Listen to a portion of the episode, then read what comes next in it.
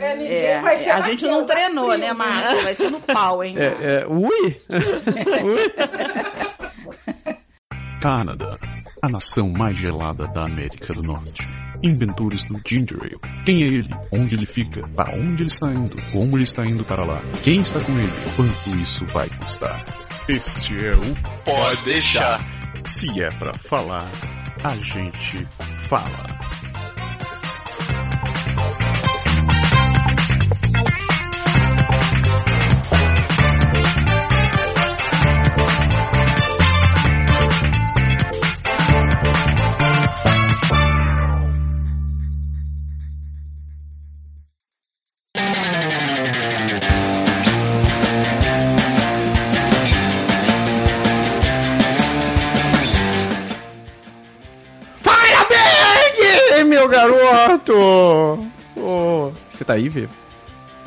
Tô aqui sim.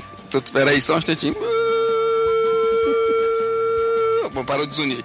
Diga aí, meu amigo Massaro, beleza? Tudo bem, senhor? Tudo bom. Muito obrigado. Começando hoje, programa de número 20. Alguém me ajuda? Dois. Dois, muito obrigado.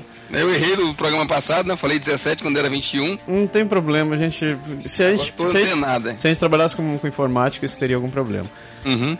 Ai, senhor. Então, apresenta... antes de mais nada de apresentar o tema do programa, hoje, é, atendendo a pedido de muita gente que vem reclamando isso há muito tempo, a gente não vai ficar tagarelando só em dois, porque hoje nós estamos em cinco! Apresenta-se, meninas. Coisa boa, hein?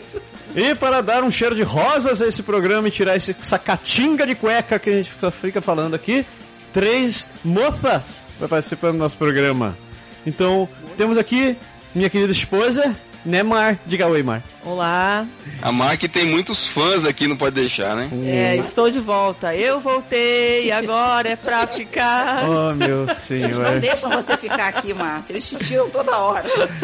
Nossa segunda convidada, nossa segunda convidada, dona Miriam Almeida. Tudo bem com você, dona Miriam? Tudo ótimo. Está tudo ótimo. Miriam, uma figura Olá, gente. chiquérrima. É, que só não gostei do dona, né, lá? Como é que você me apresenta com dona? Eu falei dona? Você falou dona. Vou né? voltar, vou- vou reapresentar, vou- isso, vou- né? vou re- Não, porque eu ela- acho que ele você tava tem se referindo ao. César. Vou voltar. Aqui novamente com a gente, A dona Madame Miriam Almeida. Ah, agora ficou muito melhor assim. Gosto mais Chi- assim. E, Pra comple- combinar com o chiquerésimo que você falou, né? e completando o nosso trio de mulheres desse programa, temos aqui Dona Júlia Marina. Tudo bem, Júlia? Bom dia, todo mundo. Bom dia, boa noite, né? Boa tarde, Boa depende da hora que o tarde, pessoal for depende da hora o de quem vai ouvir. É isso daí, bom, bom dia, boa tarde, boa noite, Brasil! Internet Brasil. Isso daí, isso- essas são as três pérolas que a gente tem nesse programa hoje. Pérolas negras.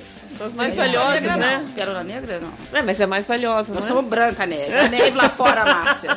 Vocês já viram o que aguarda o programa de hoje, né? Vai ser difícil ficar quietinha. Então, senhoras e senhores que escutam, pode deixar, que, tão, que acompanham a gente há muito tempo, ou que estão assistindo agora, eu recomendo que vocês vão nesse momento até dê um pause no programa, vão na cozinha, façam um café, façam uma pipoca, Ué. faz um macarrão, traz a comida inteira, porque esse programa vai ser longo. Ué, não entendi. Nem eu. Não falei nada. É, pois é. Porque hoje nós vamos falar sobre um assunto que vai interessar muita gente que está querendo sair do país. Nós vamos falar sobre a experiência de ser mãe brasileira fora do Brasil. Né, Berg?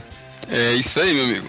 Berg, que é um, praticamente uma Eu mãe praticamente também. uma mãe. Praticamente uma O Beck mãe. podia estar pro- participando mais ativamente do programa, inclusive. Mãe Beck. Como? Fabiola vai me matar, mas tudo bem. Ué, mas ele vai, mas ele levo o vai. título de maior falador. Agora tem três pra falar mais do que eu. Então, vamos deixar a concorrência um pouquinho. Ou sacanagem. Vai sofrer, hein, Berg? Tô vendo que esse, esse programa você vai sofrer. Então, vamos preparar o cafezinho, vamos trazer a comida, porque a gente volta logo depois desse intervalo com os nossos comentários. Cadê o botão de pause nessa desgraça? Ação!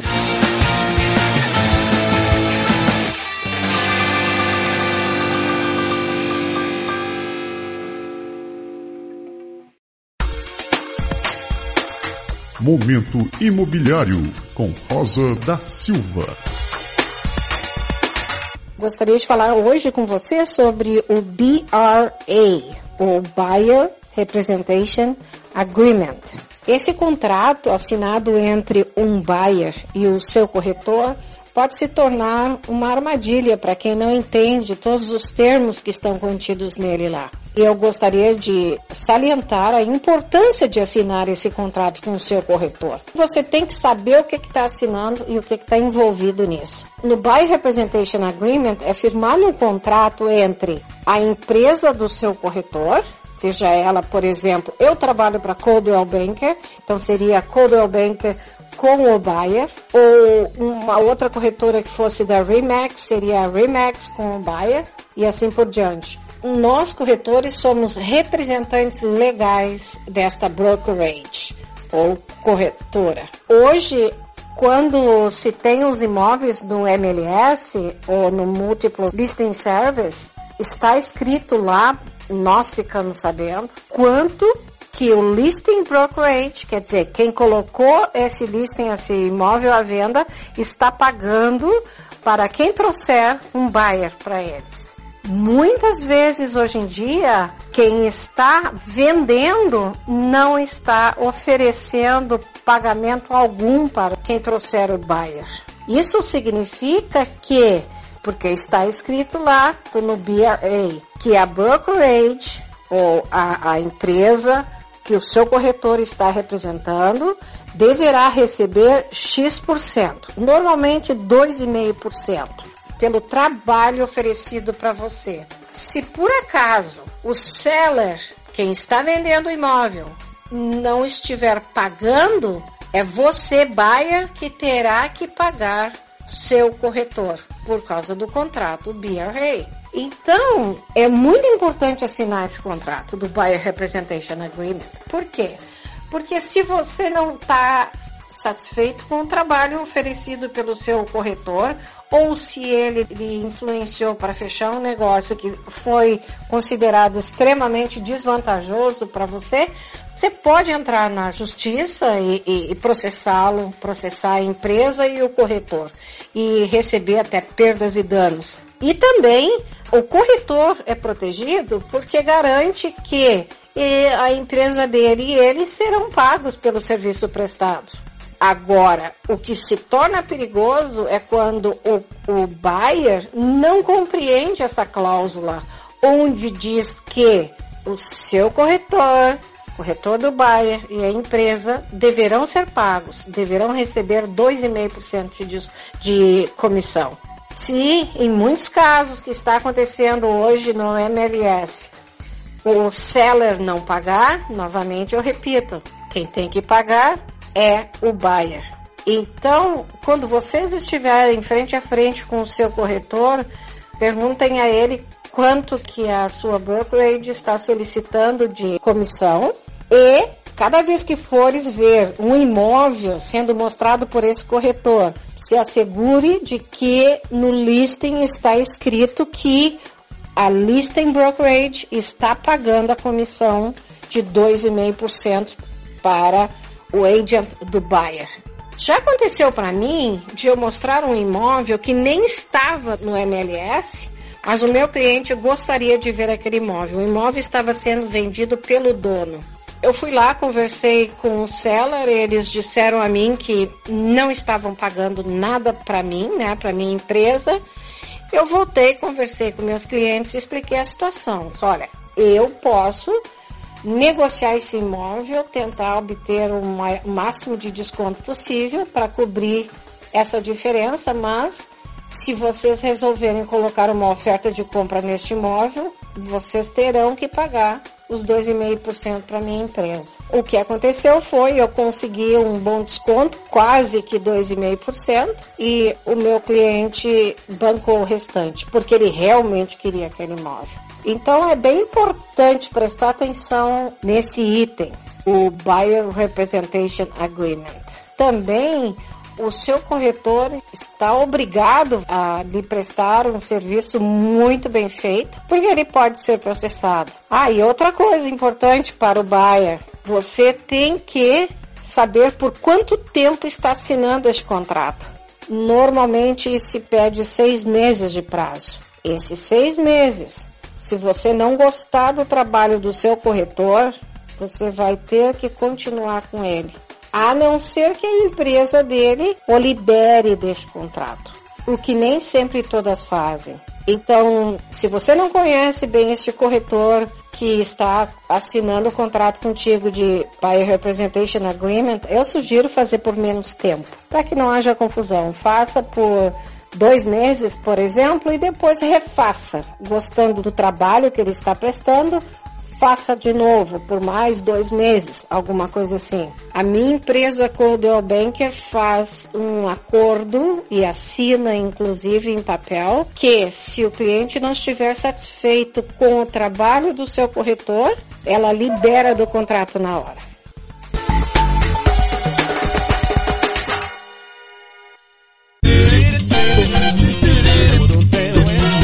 Então, segunda parte do programa, parte momento clássico, onde a gente vai ler os comentários da galera. Nesse programa a gente tem tanto comentário que a gente não vai ler nenhum.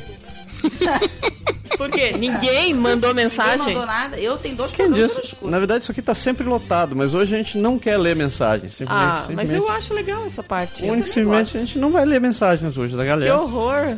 A gente tá achando que a gente vai falar muito, Márcio. É, porque o, o assunto Nem vai vai ler a mensagem. Não, Você também não concorda com isso, Júlia? Mas, mas, se vocês me permitem, eu posso pelo menos dizer, né? Que nós temos alguns records pra poder comemorar, não é isso, meu amigo? É isso daí, Berg, meu querido. Quer, apresente você. Isso, preciso, preciso escutar isso pela voz de outra pessoa. Então, nós atingimos o número ex- exato, não, que já passou disso, ah, graças a Deus, de 20 mil downloads. Uau! Muito bem! 20, Muito 20 bem, mil downloads, bem. um troço ensandecido, 1050 desses só nesse último mês. Nesse Uau, último mês? Exatamente. Oh. Caramba! No Facebook atingimos. Aliás, atingimos não, passamos os 700 likes, né?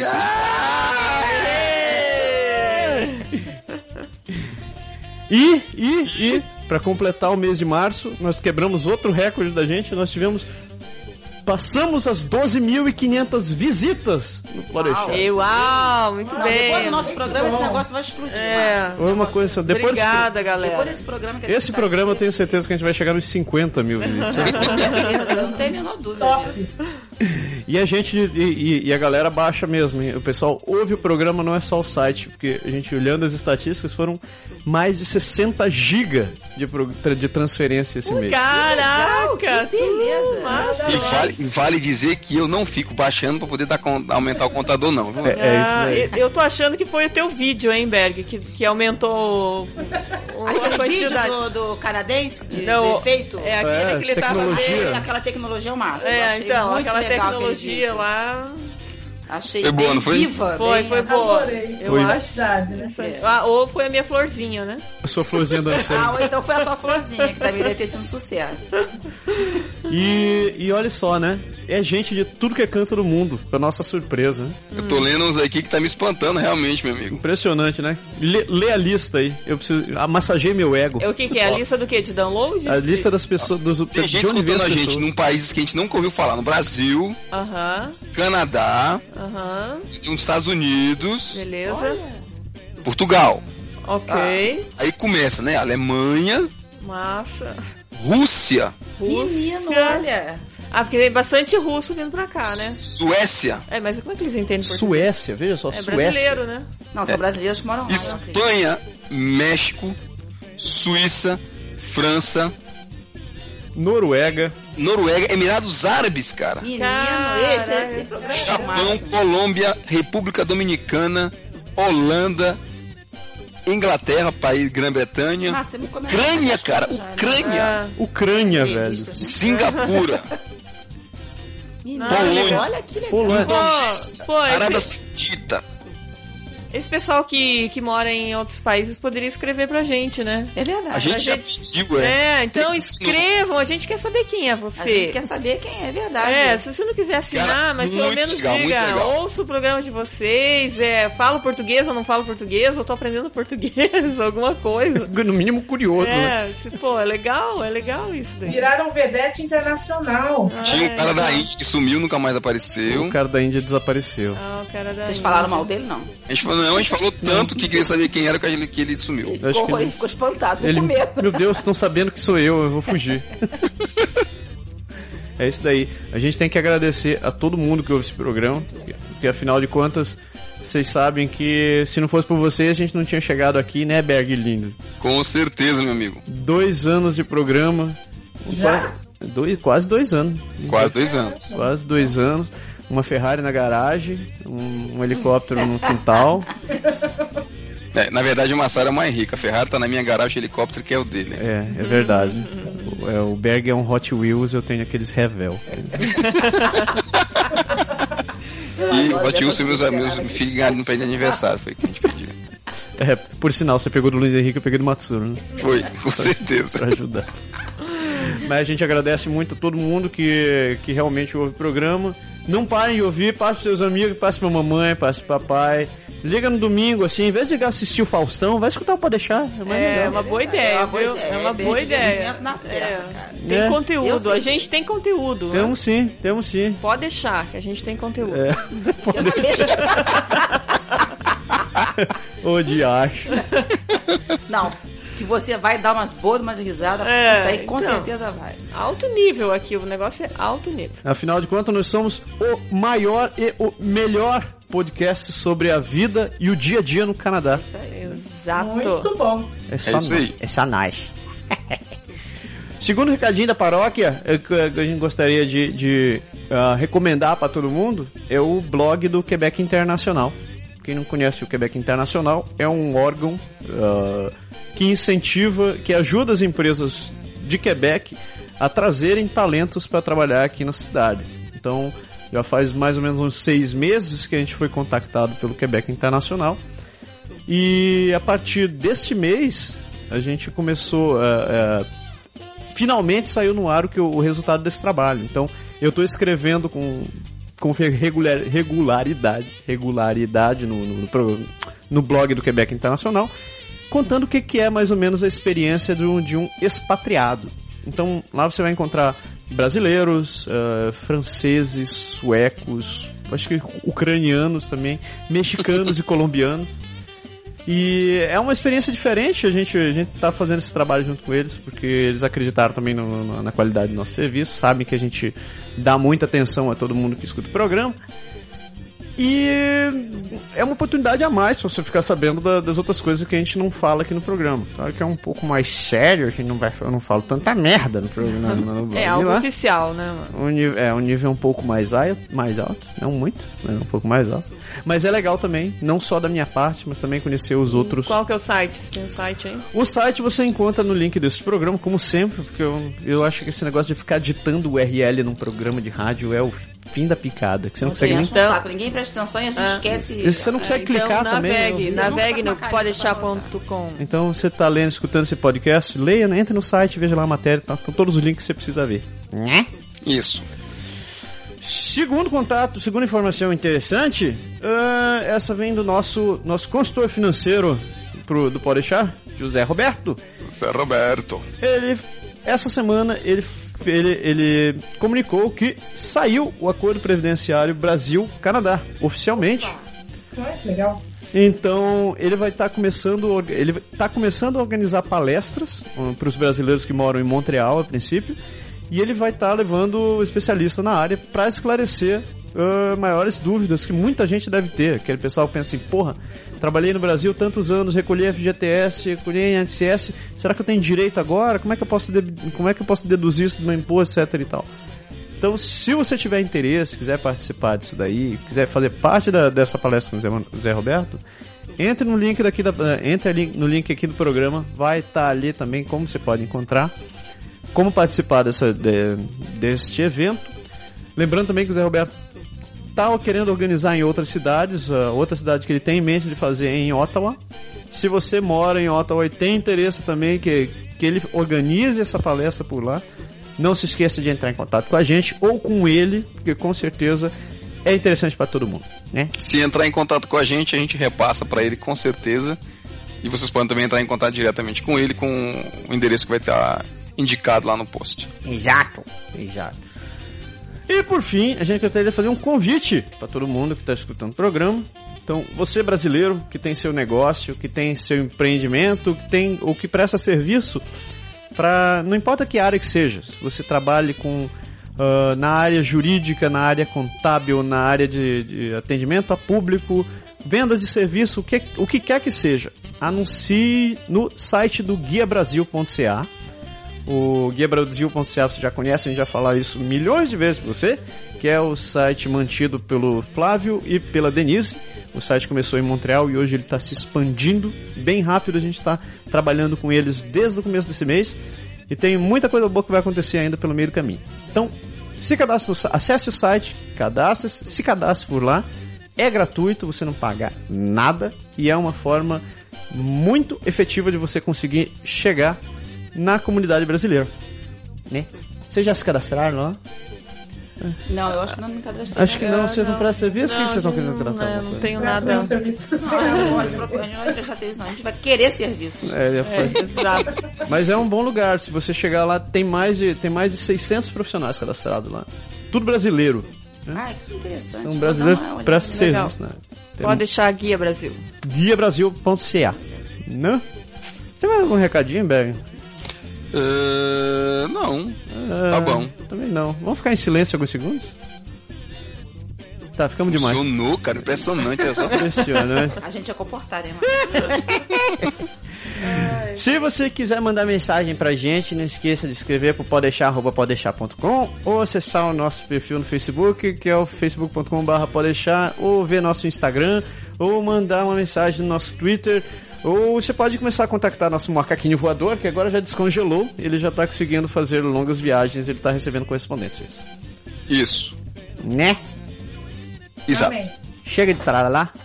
Vamos falar do assunto de hoje. É isso daí. Então, logo após esse pequeno break, você vai ficar com o assunto da semana.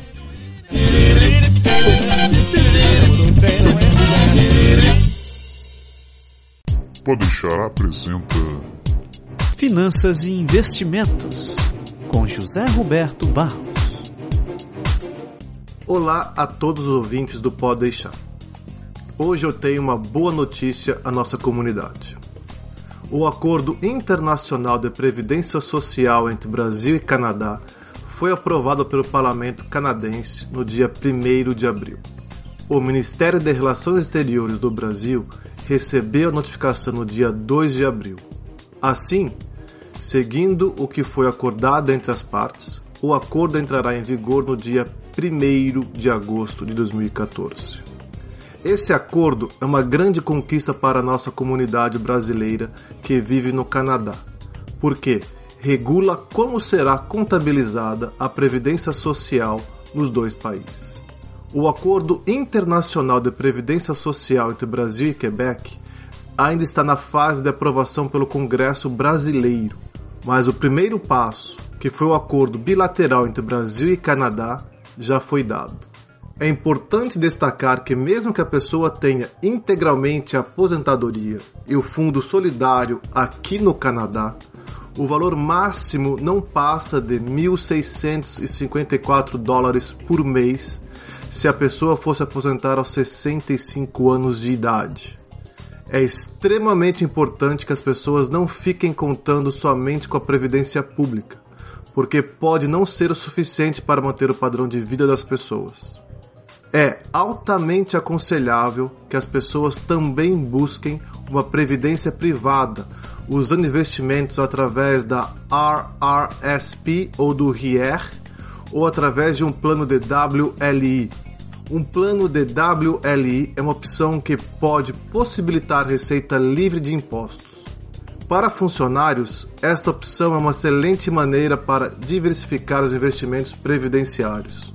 Para empresários ou autônomos, o plano de PLI é uma opção extremamente interessante, já que ela contribui para a redução dos impostos pagos e pode propiciar retornos livres de impostos. Está pensando em investir ou está prestes a abrir uma conta RRSP ou RIER? Entre em contato comigo para que eu possa auxiliá-lo gratuitamente da maneira mais objetiva e eficiente para atingir os seus objetivos financeiros. Nos próximos dias estarei ministrando palestras gratuitas sobre o acordo previdenciário nas principais cidades de Quebec e Ontário. Estou planejando também fazer algumas palestras virtuais através do Skype para algumas regiões específicas.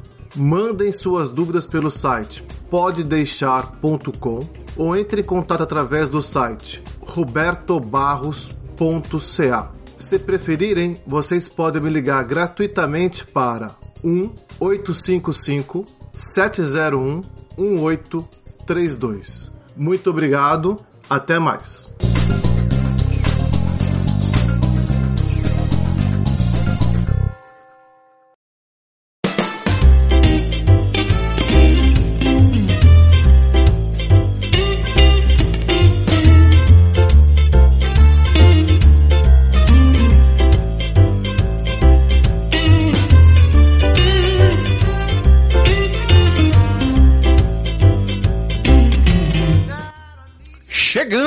Ao que todo mundo quer ouvir. né? Vamos pro assunto da semana. E a razão pela qual a gente chamou essas três moças para participar do programa, né? Isso. Moça, mas é Moça estranho é a ótimo. gente chamar de Moça. moça. Parece meio antigo isso, né, mano? Ai, Podia meu Deus do céu. reformar esse vocabulário. cara, Ah, que a, a- As nossas né? convidadas Convidado- especiais. É, É, convidados, ainda hein? bem que você consertou esse negócio, É. Bia. Esse Estranho, japonês aqui tá me. Então, só, só, pra, só pra contar a história, né? Lendo o Facebook, coisa muito rara que eu não faço praticamente nunca, né? Eu peguei um artigo que foi postado pela nossa querida amiga Júlia, que por sinal está aí conosco no programa. Júlia, Oi, tudo bem? ela realmente está conosco no programa. E... Júlia tava Então. quietinha. Não fique tímida, não fique tímida. Eu sou obediente. Cuja matéria Ele foi é mãe quebecoise. É, exato. Ela, ela, ela faz referência a um artigo da Camila Furtado, que tem um blog que chama. Que chama. que chama Tudo Chama? sobre Minha Mãe. Isso, exatamente. Na qual ela fala assim, vários artigos sobre ser mãe, sobre estar fora do país, sobre vários assuntos. E a gente achou esse tema interessante porque tem muito a ver com a nossa realidade. Então, nós chamamos mães aí de plantão, temos três aí conosco, não é isso? E a gente vai discutir um pouco sobre o que significa ser mãe quando a gente não está no nosso país. O que é que muda, o que é que é melhor, o que é que é mais difícil, o que é que a gente pensa que não devia pensar e vice-versa e por aí vai.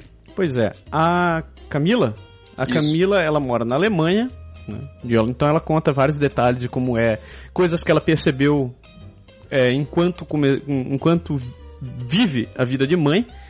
E a gente resolveu trazer o, vários tópicos que ela abordou nessa reportagem pra gente discutir aqui com essas, com, com, com essas três. Então, cada uma, elas tem um perfil, um perfil um pouco diferente de mãe.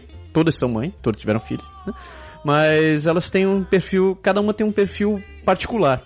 Então, no caso, a, a Mar, a Márcia, a gente veio pra cá com nosso filho, o Matsuro já tinha 5 anos.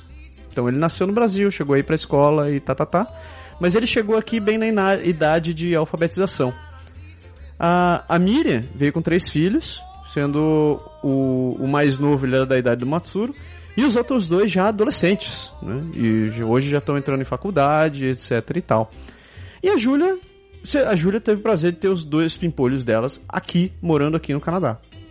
Com um ponto a mais, que é o fato de a Júlia ser casada com alguém que não é brasileiro. Exato. Ah, é verdade. Essa é uma variável importante. Muito. Muito importante. Muito. Isso aí faz muita diferença. É verdade. Antes de mais nada, eu quero abrir meu parênteses dizendo que Ju, eu não quero criar polêmica com meu amigo Stefan, ok? Porque assim, vamos criar uma polêmica com o Stefan. ah, mas é, foi legal a O escolha. Stefan tá aí? Júlia. Não, não. Tá do outro lado. Ah, mas eu acho que a, a peneirada de mães aí foi, foi interessante a escolha de vocês aí. Pois Você- é. Então, acho eu que nunca concordo É. com a Miriam, a Miriam nunca concorda comigo e a gente discorda totalmente da Júlia. Então, Provavelmente. esse, pro- esse programa vai acabar às 10 da noite, às 10 da manhã. né? Vai ser em duas partes. Então, A acho que gente vai. vai conseguir a nossa série, Júlia. Mãe. Mãe. mãe, Mães no Canadá. Ah, acho que vale a pena a gente dar, antes da gente pular nas perguntas, a gente fazer um, fazer um pequeno bate, um, um bate-volta com cada uma delas, né, Berg? Então mande bala. Então, o que, que vocês acham, na opinião? Sintetizem, sintetizem, veja bem, sintetizem, aquela coisa que. Pediu uma mãe pra sintetizar. Sintetizem! É, eu, quem tá enrolando são vocês. A gente não teve chance de falar ainda, agora vocês só você não ficam cortando nada, né? a gente É, aqui. Tem 40 Só minutos de ficam cortando. É cutucar onça com a vara curta. E daí? pergunta com edição já, né? É, é. Não, sério. Na opinião de cada uma de vocês, o que que foi, o que passou na cabeça de vocês enquanto mãe quando vocês descobriram que tinham que vir pro Canadá? Nossa, essa foi. Silêncio. Eu acho que, eu acho que um ponto. Bem, pelo menos pra mim, um ponto comum, que eu acho que, a gente, que aconteceu com todas nós, eu acho. Todo mundo surtou, com certeza. Meu filho não fala chongas de francês. O que, que a gente vai fazer com essas crianças no Canadá? Entendeu? Foi realmente um ponto de, de, de surto completo. Eu, eu acho que eu tinha medo de, de não conseguir sustentar o mate e passar fome. Era, a minha maior neura. Mas isso era problema teu, era esse japonês que tinha que trabalhar. Ah, não sei, cara. Tanto é que eu comecei a trabalhar logo, nem estudei francês, porque eu tava desesperada. E assim, nossa, cara, se faltar dinheiro, faltar comida, faltar. Tipo, a, a, a responsabilidade era. Tinha um saco, assim, nas costas. Tipo, era uma. Eu, eu acho que o maior medo meu era esse, era de, de passar fome aqui e não conseguir sobreviver. Tanto é que eu fiz até. Ai, agora que eu lembrei. Agora, eu fiz no Brasil antes de que eu parei de trabalhar um mês antes. uma a- matura. Não, antes de trabalhar, antes de trabalhar, eu pa- eu parei de trabalhar um mês antes da gente, de a gente viajar. E daí, meu Deus, será que eu não consigo? Vai que eu não consigo trabalhar lá, vai saber como é que é o povo e não sei o que. Daí fiz um, um curso de boneca de pano. Esse não, eu vou ter que fazer. Merda, é verdade. Eu vou fazer. Jura, tu eu vou fazer. Eu não pensei nem uma hora nisso. Eu vou, eu vou fazer, eu vou fazer artesanato. assim, No pior cenário, eu vou trabalhar em casa, né? Vou comprar uma máquina de costura e vou, e vou fazer boneca de É, mas é pano. que você veio com uma atitude pequena. Eu já vim com dois adolescentes. A minha preocupação realmente era a integração deles dois aqui. E Júlia, no teu caso, tu Eu, não. vim na- eu, na- eu estou na contramão da conversa, né, no momento. É, na verdade, querer ser mãe me empurrou um pouco a sair do Brasil também, porque eu sempre quis ter filho e eu morava em São Paulo. Então, pra mim, é, bom, conheci o Stefan, de repente no- a gente ia morar fora do país e eu achava isso ótimo, porque ter filho em São Paulo não fazia parte dos meus planos. Então, pra mim, eu não pensei em nada disso. Na verdade, eu também não tinha filho, então não tinha nada que pensar, né? E... então, pra mim, começou do zero, sem essa preocupação, mas na verdade eu vivi o contrário. Quando eu vivi em São Paulo, eu dizia: essa cidade não foi feita pra ter filho. Essa cidade não foi feita. Mas eu tô falando de mim, não tô falando das pessoas que estão lá e que têm filho, minhas amigas e tudo mais. Mas pra mim, eu não conseguia me encaixar como mãe, tudo que eu queria, na cidade de São Paulo. Então, pra mim, ter saído foi ótimo. Falei: opa, a oportunidade que eu tô tendo pra ter meus filhos. Pode crer, pode crer. Com certeza. E. Pô, esse é massa. Berg, você quer. Você quer. Você quer dar seu depoimento, Você quer dar seu depoimento que foi você ser mãe foi no Brasil? Mas eu tenho uma frase pra falar do Berg. Vamos lá, vamos lá. Fala, começa fala aí. Júlia. Na época que a esposa do Berg ficou grávida, teve uma certa preocupação do, do casal, né? Nossa, nós vamos ter filho aqui agora, né? Aí eu olhei bem pra cara dele, eu não sei se ele se lembra dessa conversa que a gente teve. Eu falei, mas não foi pra isso que vocês vieram pra cá? filho. Agora que o filho tá vendo, só Ah, mas aí que chega o ponto, né? A mãe, disso, né? a mãe não tá perto, a tia não tá perto, verdade. a avó não tá perto. Quem é que vai ajudar a trocar a fralda? Quem é que vai fazer não Quem sei é que o vai quê? ensinar, né? Na verdade. Quem é que vai né? ensinar, entendeu? Então, esse que é o. Eu É, acho que esse é o. é Esse que, verdade. essa insegurança. Eu acho que deve dar um pavor. É, é, eu não tive filho aqui, né? Mas eu acho que quem tem filho aqui, ou, ou já teve no Brasil e teve o segundo aqui, ou, ou o primeiro aqui, a grande insegurança é quem vai me ajudar.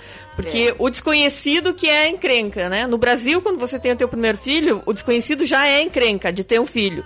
Mas você tem o suporte, né? É. E aqui você se sente desprotegido, na verdade. Mas Eu depois acho que essa você entra. toda que teve é. filho aqui realmente são as heroínas, viu? É. Porque Mas você ter o primeiro filho aqui, longe de, todo mundo, da sua família, de mãe, que é o teu apoio sempre, é, é complicado, não é fácil não. Então, eu, eu, eu sou essa pessoa que vocês estão descrevendo até agora. A gente tá falando de você, Júlia, você percebeu. mãe, Sem a família e, e assim. Não, e uma é, cultura completamente diferente que você teve que se adaptar com ela.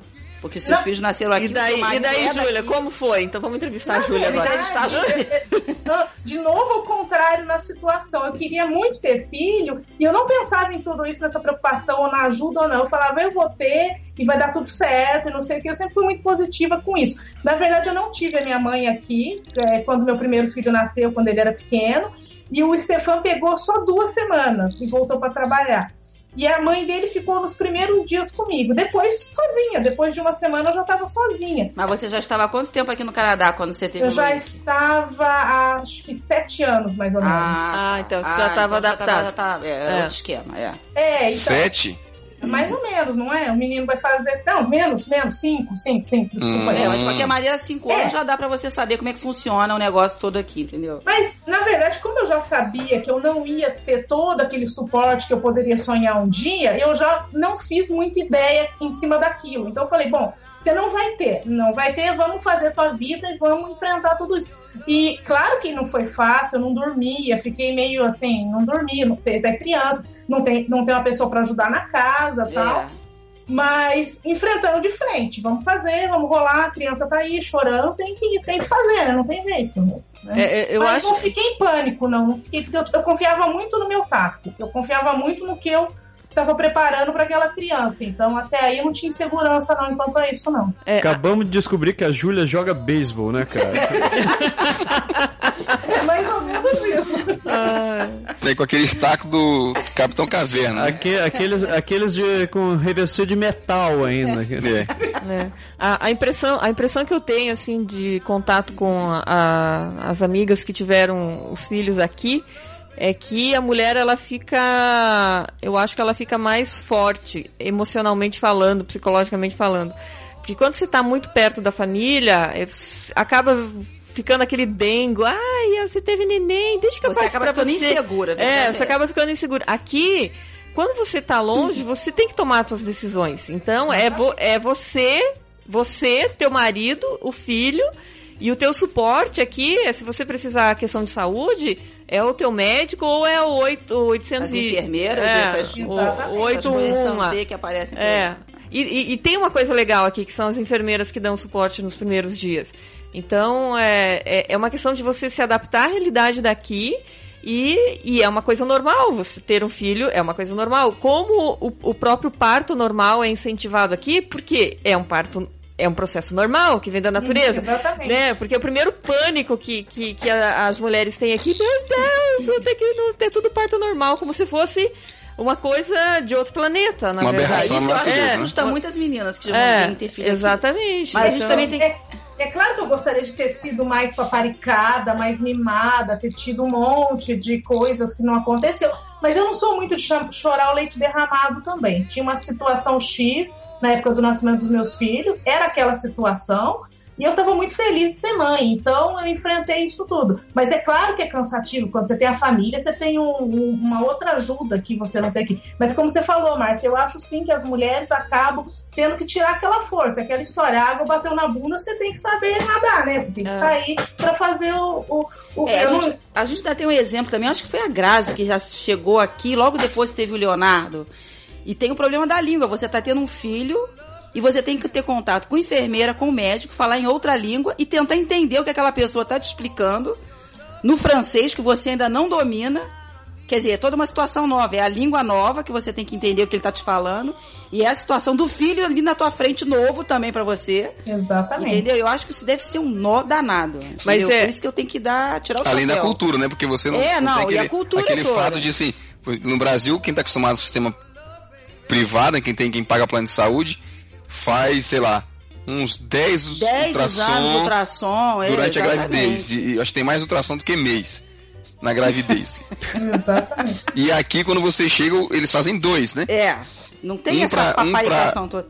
Pra ver se tá tudo bem e o outro pra você saber o sexo. saber então, é. E pra ver a evolução. Então, já causa, assim, todas essas diferenças causam já um choque, né? É, Eu- isso aí, isso aí no fundo, no fundo vai te fortalecer, com certeza. É, mas entendeu? é, isso vai muito do que a, a Miriam falou. É, depende quanto tempo você tá aqui. Porque se você tiver mais tempo aqui, você já tá habituado, você já entende Você como já é que entende como ele se comporta, a Como- cultura realmente É, deles, como que entendeu? funciona o sistema de saúde, O que, por que a enfermeira vai é, chegar e vai falar assim, olha, não dá banho na criança uma semana, aí É. tu vai ficar, não vai É, ficar histérica. Porque se a você mulher chega. vai É, você exatamente. banho, se você, entendeu? você chega aqui e já tem filho, já engravida, ou se você chega grávida, isso é, é pauleira, isso viu? é complicado. É complicado, eu acho Isso é também. complicado, porque daí são, são duas coisas que está passando. Você está passando pela gravidez, que é um, um processo diferente na tua vida, e outro é o processo de imigração. É, isso- então isso- isso é, é um- uma coisa por vez. Então é bom Esse você é um dos pontos planejar. que a, que a É. Camila fala na, na- no artigo que ela, que ela colocou. Ela diz, ela usa, um dos, dos tópicos é exatamente isso. Ela diz, o que não, o que não te mata te faz mais forte. Te faz mais você tem forte, realmente ela que, tem, é isso aí mesmo. É, é isso aí, exatamente. que aguentar do jeito que, que a coisa é. Por exemplo, assim, normalmente a gente está aqui É, assim, assim, nessa história toda, quem tem que não mudar só a gente é teve, como a. Júlia falou, a gente teve o parto e não teve a, a- as mães perto, a coisa toda, mas não é só nesse momento. Assim, na verdade, a gente não tem a família perto, mesmo que a família venha de vez em quando, Exatamente. assim, tem o fato, por exemplo, assim, o pessoal, a gente, eu sempre escuto da, da- de quem tem filho aqui, diz, ah, me dói muito ter o, o- saber que o nosso filho está crescendo longe da família, que não tem um contato com os primos, que não tem um contato com a com o resto do, do pessoal, né? É. Isso é, eu, é, isso foi uma coisa que, que eu lembro que eu me questionava muito, assim. É, do, do mate estar crescendo longe dos primos. Isso. Daí a gente começa a criar, procurar é, amigos e criar uma roda de amigos que tenha. As crianças tenham a mesma idade. Você É, acaba mas isso daí eu acho também que é um sofrimento seu, você tá entendendo? Porque você foi acostumado, você cresceu em volta com o primo, É. com tudo Exato, isso. Ele, é. não- ele não tem, ele É, não ele teve, não nunca tem. teve isso. E eu tava chegando. Então ele não sabe o que é Eu isso, tava então ele não pensando- sofre por causa disso. Eu pensei outra coisa eh, quando eu tava pensando nesse programa, que quando a gente vem pra cá, a gente já nota que quando, das vezes que a gente retorna pro Brasil, a gente já não pensa da mesma maneira que a gente pensava antes. Que algumas coisas que quando a gente conversa com os outros já não é exatamente da mesma maneira. É claro que quando, quando os filhos vão pra lá, eles estão eh, tem toda aquela emoção de encontrar a família de novo, e bababá, bababá, bababá. Mas eu, pra mim, tenho certeza que depois de algum tempo convivendo, a própria criança já desenvolveu uma mentalidade diferente, Diferente, daquela Sim, que não, tinha. com certeza, Com com, certeza. certeza. Então, Mas é é a mudança de parâmetros também. A gente É. cresceu numa sociedade que ensinava certas coisas, contato com a família, primo perto, não sei o quê. É, exatamente. E meus filhos aqui, além de não ter a família, não vivem no mesmo contexto que eu vivi. Então as Exatamente. referências já não são as mesmas. não são as mesmas. E eles não sofrem com isso, pra eles isso é normal, entendeu? é exato. É, é- O sofrimento é nosso, a gente é que fica cultivando esse sofrimento, Ah, entendeu? Essa eu culpa não, toda. Eu não, É. não sei, eu acho que depende muito, é, muito da gente, muito da, da criança, assim. Eu vejo pelo nosso aqui, ele tem. Como a gente vai, é, eu vou com ele pelo menos uma vez por ano pro Brasil, ele tem muita referência de lá. E ele fala assim, ah, tenho saudade da vovó, tô com saudade do cheiro da cozinha. Ele fala de coisa assim, ah, tô com saudade da canja da vovó. Nossa, que legal. Então, é... Aí a culpa é sua que não É. sabe cozinhar, né? claro. Tá bom. Aprenda a fazer a canja da vovó, Márcia. Não, mas não é, É, a mesma mas coisa. não é- não é o mesmo cheiro, é a mesma não é. coisa. É verdade, não é a que mesma coisa. Não a é minha mãe tá aqui, eu posso dizer com vocês com certeza, não é a mesma coisa. Não é a mesma E coisa. Minha, minha mãe conviveu um pouco com meus filhos, que ela esteve aqui o ano passado. Ela fez, cozinhou feijão pra eles. Outro dia eu cozinhei pro Loic. Falei, olha, o feijão igual o da vovó. Ele falou assim, é, o da vovó é melhor, né? Mas tem É jeito. bem isso, é, É, bem então. isso. É bem isso mesmo. Então, e, e- e uma coisa, assim, quando, quando a gente é, vai pro Brasil, a gente fica geralmente de duas a três semanas. É... Agora eu esqueci o que eu ia falar. é mentira! É mentira! É mentira! Não atrapalha, bichinho, não, rapaz, não atrapalha, não. Deixa ela retomar Deu um, raciocínio. deu um branco aqui. Agora podemos passar para outro assunto que eu não vou Vai, lembrar mais. então, já, que você, já que você deu, deu a deixa, eu vou puxar um outro, um outro, um outro caso. Pra Júlia não influi menos, porque no caso dela é mais evidente, mas pra, vo pra vocês que estão que, assim, vendo o filho se transformar de acordo com quem viveu um pouco num outro país, quem está vendo agora. O que, que vocês acham da gente dizer de- dessa frase? É duro admitir, mas os meus filhos são gringos. É, bom, eu vou falar do. Eu acho que o nosso não é gringo. Eu também acho que o nome. Eu tenho meu um não de é gringo. com relação ao Henrique. Eu acho que o Henrique é um pouco mais gringo. O, o Mas os, meus dois, os outros dois não. Os A outros gente dois é- ainda tem muito, muito costume do Brasil. até Ah, mas eles são adolescentes já, né? Chegaram eles mais são- Eles velhos, né? chegaram mais velhos. Mas o Henrique. Quem pega as crianças mais novinhas, como é o nosso caso, meu, o caso É, da... o Henrique, da- eu acho ele bem mais gringo. E da Júlia? Que, que quando ele tá em casa, ele fala o português quando a gente fala com ele. Se ele tá brincando sozinho, é muito raro ele falar em português. Muito raro. O francês hoje já é completamente a primeira língua. É, então, dele. depende muito da, da criança. Porque ó, o, o Mate e o Henrique têm a mesma idade e eles são diferentes. É. Mas eu E- vejo o Mateuzinho da Miriam, que é sozinho, É. e o Mateuzinho, ele, ele não fala francês. Ele fala o tempo inteiro em português. português, ele é, o Mate só, também, Ele é. só quer ver filmes em português, Em o Henrique não. é. Porque eu vou Então ver o quê? Eu Quero depende, ver em é. francês. É a primeira coisa, não tem outra opção. É, então depende muito, assim, da. E os meus não têm referência do Brasil, mas eu tenho dois. Um é mais gringuinho que o outro. O meu mais velho, eu vejo várias coisas de brasileiro nele. O jeito de comer, é, o apetite, o falar alto. É, é, ele é mais extrovertido do que o outro. É, então ele tem muitas características. Ele gosta de dormir tarde, ele prefere acordar tarde. Então, Quem mais o Loic, eu- isso não. Mais Hã? velho. O Loic, O é, Loic. o Loic. O Julien é mais reservado, então tem assim um pouco de diferença entre eu e meu marido, e o Loic é mais parecido comigo com a minha família. Tô falando mais de família do que até país, mas eu vejo ele mais brasileiro do que o, o, o Julien, na verdade.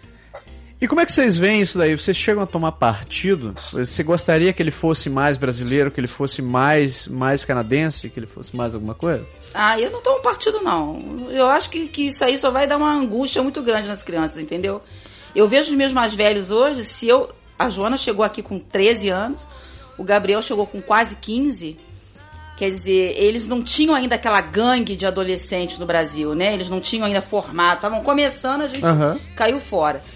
É, mas eu não tomo partido não. Às vezes eu acho até que, que muito, eu acho que os valores que a gente passa pra eles, entendeu? Não, não difere muito dos realmente valores daqui da família quebecois, entendeu? Os bons valores. Não, não, não é uma coisa que é muito diferente. Então você passou aqueles valores, aquilo ali ficou. E quando eles encontram alguns amigos, eles falam às vezes dos, dos valores da família quebecois que os amigos têm. E eu vejo que tem muita coisa que é bem parecido. No final, os bons Sabe? valores independem do lugar onde Independe você do esteja. lugar né? onde você tá. Vão, vão ser, eu tenho observado Eu- muito isso, viu? Eu tenho uma luta um pouco maior do que vocês, que são ah, estão em casais brasileiros, porque eu quero que eles pelo menos entendam o português. E é o caso, porque eu falo português e eles não respondem em francês. Então, para mim, a minha referência tem que ser muito maior, porque eu já não tenho família aqui, meu marido não é brasileiro, então eu cozinho, toda a comida minha é brasileira, tudo que eu leio é em português, eu tenho muito filme também em português, para tentar não necessariamente falar, olha, a sua cultura, mas eles sabem que são metade brasileiros, é, eles comem a comida brasileira, eles me pedem as coisas, eles conhecem brigadeiro, conhecem pudim, e para mim me faz bem isso. Como diz Miriam, talvez para eles não faça diferença nenhuma, só estão agradando a mãe. Mas para mim me faz muito bem isso. Então, não é um partido, mas eu gosto de, de mostrar um pouco da, da cultura brasileira no que eu posso fazer em casa. É engraçado você estar falando isso, Júlia, porque aconteceu exatamente a mesma coisa comigo quando o Matsuro nasceu. que a gente queria que, antes mesmo, acho que foi bem antes da gente inventar essa história de querer vir pro Canadá, eu queria que ele falasse japonês em casa. E, eu, e a gente queria que ele falasse inglês também. Então a gente ficou com aquela história, não, então você fala inglês e eu falo japonês com ele. Só que a Mar vivia brigando comigo porque dizia, Pé, você tem que falar com ele, você tem que falar com ele, você tem que falar com ele. Mas morando no Brasil, o único que falava japonês dentro de casa era eu. Às vezes eu. É como se eu.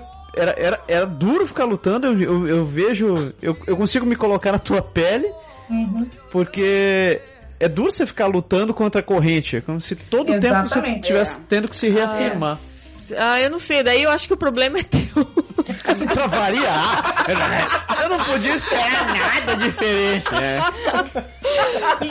Ainda bem que vocês dois não são casados. Você fosse, né? Eu podia esperar uma resposta diferente. Ah, mas foi natural. Não, mas... O importante também pra mim, falar português com as crianças, é que eu falo de uma maneira mais natural. Claro, eu consigo falar bem francês, mas o francês não é a minha primeira língua de qualquer maneira. Então, é, eu poder me expressar na minha língua é importante pra mim também, né, nessa relação com eles. E, e quando a avó telefona, alguém, alguém da- do Brasil vem visitar, pelo menos eles entendem o que as pessoas estão falando, né?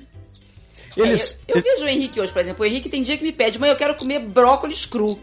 A gente não tem um costume de comer brócolis cru. Eu odeio brócolis cru, inclusive. Entendeu? Mas é uma opção dele, ele já tá acostumado com isso. Ele me pede, eu não vou falar, não, você não vai Não, você fala, você Eu fala mal dos quebecois. Você fala mal dos quebecois Não, também. eu acho uma droga aquela porcaria de brócolis cru.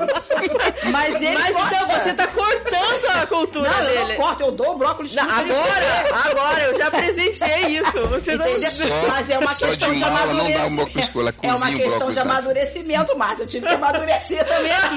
Hoje E o problema é seu! Viu? Não, as crianças têm Eu vou. Cortar o microfone dessas duas. peraí. Hoje ele come brócolis cru, quer comer brócolis cru, vai lá, meu filho. Come brócolis cru, Deixa, deixa, deixa eu puxar pro lado inverso agora. E vocês, no caso mães, a gente mesmo, pais, como, como se veem no fato de ter que entrar na outra cultura para poder se adaptar a como, a como as coisas funcionam aqui? Vou dar um exemplo. É, os filhos vão na escola e na escola eles aprendem, sei lá, uma música nova, eles aprendem uma brincadeira que não chama o mesmo nome do, do nome que é em português. Isso Como é que você vê a sua própria né? adaptação para você ajudar a, essa, a, a- isso funcionar também? Bem simples. Não tem adaptação. tipo, não dá, não dá, não tem como fazer, não tem, porque se eu for cantar música, ele vai rir da minha cara que tá tudo errado. Se eu for... comigo na semana Não passada. adianta, não adianta. Ele Fica vai. sempre Não, aquela cara de interrogação olhando pra você, É. ET falando não, não tem, não, não tem existe. adaptação. Ele sabe muito bem. Eu, pra, na cabeça dele, eu falo mais ou menos francês, eu entendo e, e acabou. E é ele que vai me ensinar, porque na escola faz assim, porque os quebecois fazem assim. Na cabeça do, pelo menos do meu, ele tem muito dividido o que é ser brasileiro e o que é ser quebecois. É, mas eles dividem bem isso. Divi- Eles eles dividem. dividem muito bem e ele sabe que eu, eu, eu tenho certeza que ele não me conta tudo, porque ele acha que eu não vou entender. Então, é, é, é- é simples, é simples, é isso. Júlia, você ia contando o que aconteceu contigo. Não, eu, é, a professora deu o caderninho pra ler a- as músicas, que eu não conheço absolutamente nenhuma, né? Aí eu sentei Não é privilégio seu, não, Ju. É. sentei pra cantar. Aí eu li a música e cantando, ia cantando. Achando, e o Julinho olhando pra minha cara, por regalar. É uma cara, bem- a interrogação na testa. Paisagem, é cara de paisagem. Cara de paisagem. Eu tava lendo, mas eu não, não conheço, né? Aí outro dia também ele me pediu um jogo, falou assim: mãe, pega pra mim. Eu quero jogar o Tic Tac Toy. Tic-tac-toe. Tic Tac Toe. Tic Aí eu tac fiquei toe, olhando, Júlio. Coisa é. Tic Tac Toe. É, é jogo da velha. É jogo da Nunca tinha ouvido falar na minha vida que chamava isso. Aí tu não fala assim, pô, menino, isso aí chama jogo da velha, garoto, é. Brasil, jogo da velha. É, daí o menino olha pra tua cara e diz assim, mas quem é a velha? É Aquela bem pergunta assim. bem inocente, né? Por quê? É, é bem assim. É Mas bem eu assim. acho que meus filhos não têm noção. Eles sabem que eu sou brasileira, que eu não sou daqui, mas ele, diferente da Márcia, eles não têm tanta noção assim que eu não faço parte do mundo deles. Porque a entendi. integração aparentemente é boa, eles me contam as coisas da escola. Às vezes, quando eu tenho dúvida, alguma coisa, eu pergunto pro meu marido e tal, mas eles não têm realmente essa impressão que eu não sou desse mundo aqui, assim. E- então, pra mim, faz. É meio transparente. Ou eu nunca senti que eles acham que, na verdade, eu não entendo. Espere chegar nos 10 anos. É, Conversamos. é, é. São menores também. Conversa- Não, o meu começou com a- na, na época do maternal, de fazer ditado, que eu é, falava aquelas palavras, né? Eu só vi ele me olhando assim, com uma É, tipo, cara. é. Aí eu falei assim, menino, isso aqui é isso. Eu escrevi em português. Eu disse, ah, mamãe, mas não é assim que fala, não, mamãe. É. Tipo, não Eu falei, tem, né? ah, meu Deus, como é que eu vou fazer ditado com uma criança? Ah, mas Né? eu fiz com o Loic, porque eu, eu, eu ensinei o Loic a procurar no dicionário outro dia, porque a gente tava vendo umas palavras. Aí ele falava assim, mamãe, como escreve tal palavra? Aí eu fui lá e falei, né? Mas eu falei errado. Eu falei com I e era com Y. Ele, não, mamãe, é MY. Eu falei, não, não, é MI, pode procurar. Certeza. Ele falou, não, não, olha aqui, mamãe, é isso. Oh, Deus, vai começar agora. É, minha filha, se prepara, vai começar. Não, eu acho que, que nessa parte de ter filho, é, eu não sei porque eu não, não tive é, filho aqui, né? Mas a fase da escola é pedreira. Pra mim É. foi, eu acho que depois que a gente chegou assim, foi a, a coisa mais difícil pra, de, de se adaptar foi a escola. É muito papel, é muita regra, é Ah, muita é tabela, verdade, é, é. muita coisa. Eu, Até hoje eu não me adaptei. Até hoje eu acho que, que é, muito, é muita coisa. É, é muita coisa. Tem hora que eu fico meio Essa semana que eu cheguei à conclusão com o Mate que ele tinha devoar na, é, tinha devoar, ele tinha tarefa de casa na primeira série e eu não sabia.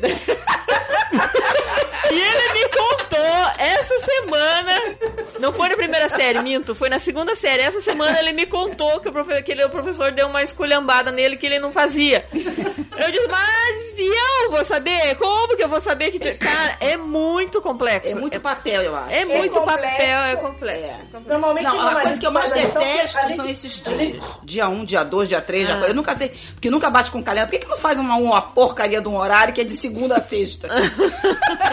não. Isso eu também não encaixo, mas Caraca, isso é um horror de. Você tem que ficar sempre com dois calendários na mão. Não, é Um complexo. calendário normal e o de dia da escola. Isso é, um saco. cara. complicado, complicado. Não, o primeiro ano do meu filho também foi bem complexo. Eu achei que tinha muita coisa. E a lição de casa é feita num, num- numa tabela. E eu não entendi a tabela. Então, cara, né? aquela tabela não tem condições de É, entender aquele é. negócio lá. Aí o menino falava assim: Não, mãe, nós estamos aqui, mãe.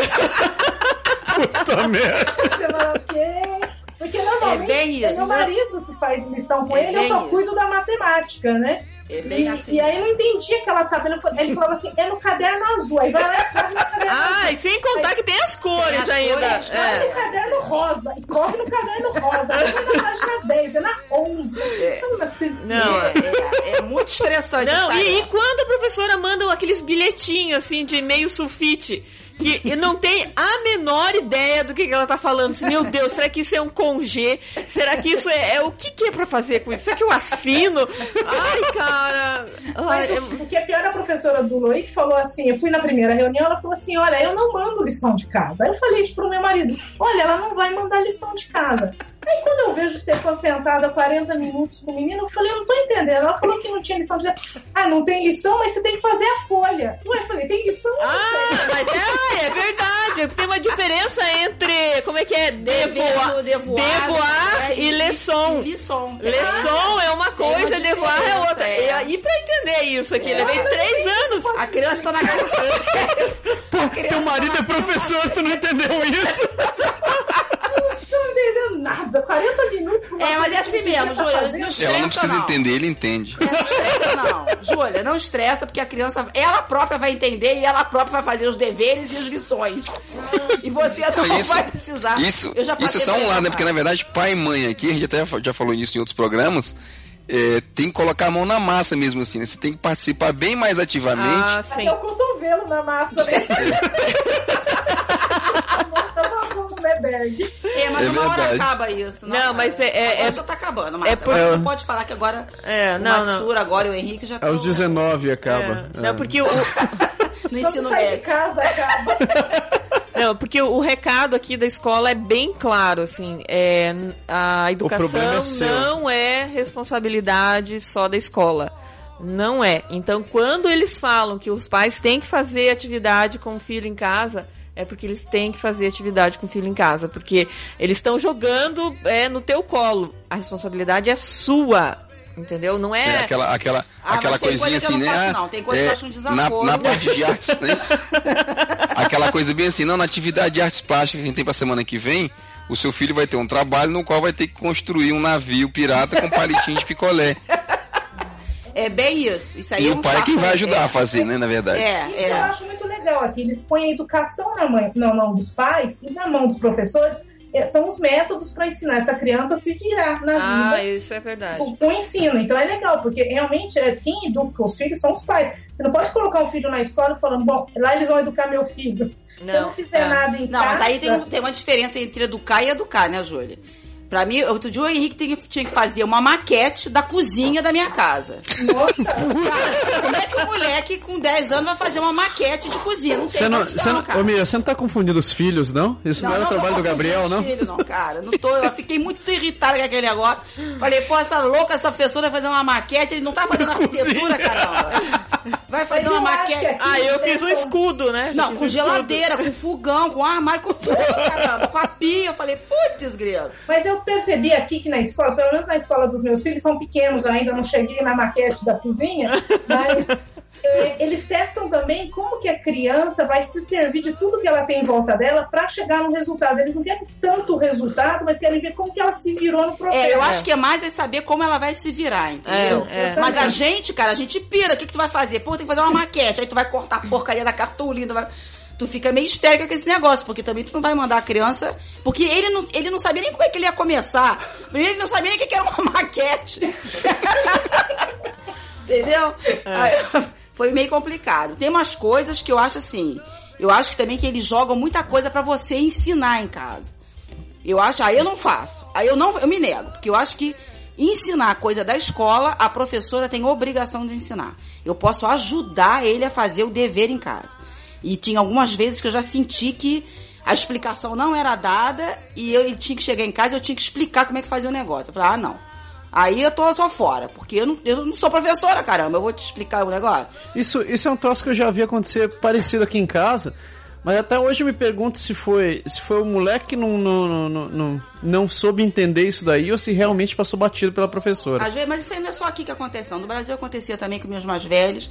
Às vezes a gente tinha que explicar as coisas em casa e eu agiu do mesmo modo. Não, porque Vai quando... levar sem fazer porque eu não vou explicar. Por exemplo, quando, quando o Mate chegou na época de fazer a bendita das contas, divisão, multiplicação e etc. Conta de dois números, diabo. É, o qual, qual foi o- a conclusão que eu cheguei? Que não adianta eu ensinar. Porque o método que eu sei é outro. E ele não aceita meu método. Daí a gente entrou no- na psicologia do meio ambiente discutindo que ele tem que aprender vários métodos de fazer divisão. Não, porque por que, que eu vou fazer. Então, É, a não adianta você professora se do, meter do Loic história. mandou esse negócio dos métodos, mandou uma, uma folha, duas folhas, na verdade, e tá na nossa geladeira. Que aí eu fui jogar fora, você falou, não, não joga fora que é o método da professora. E cada semana ela tá num método diferente, as lições você tem que fazer com o método que ela ensinou. Mas isso ela deixou bem claro pra gente. Senão a gente também ia boiar nisso aí. Pois É, é. A, questão, a questão é simples, é porque o- os métodos da escola não são os. A gente estudou, além de ter estudado num outro país, né?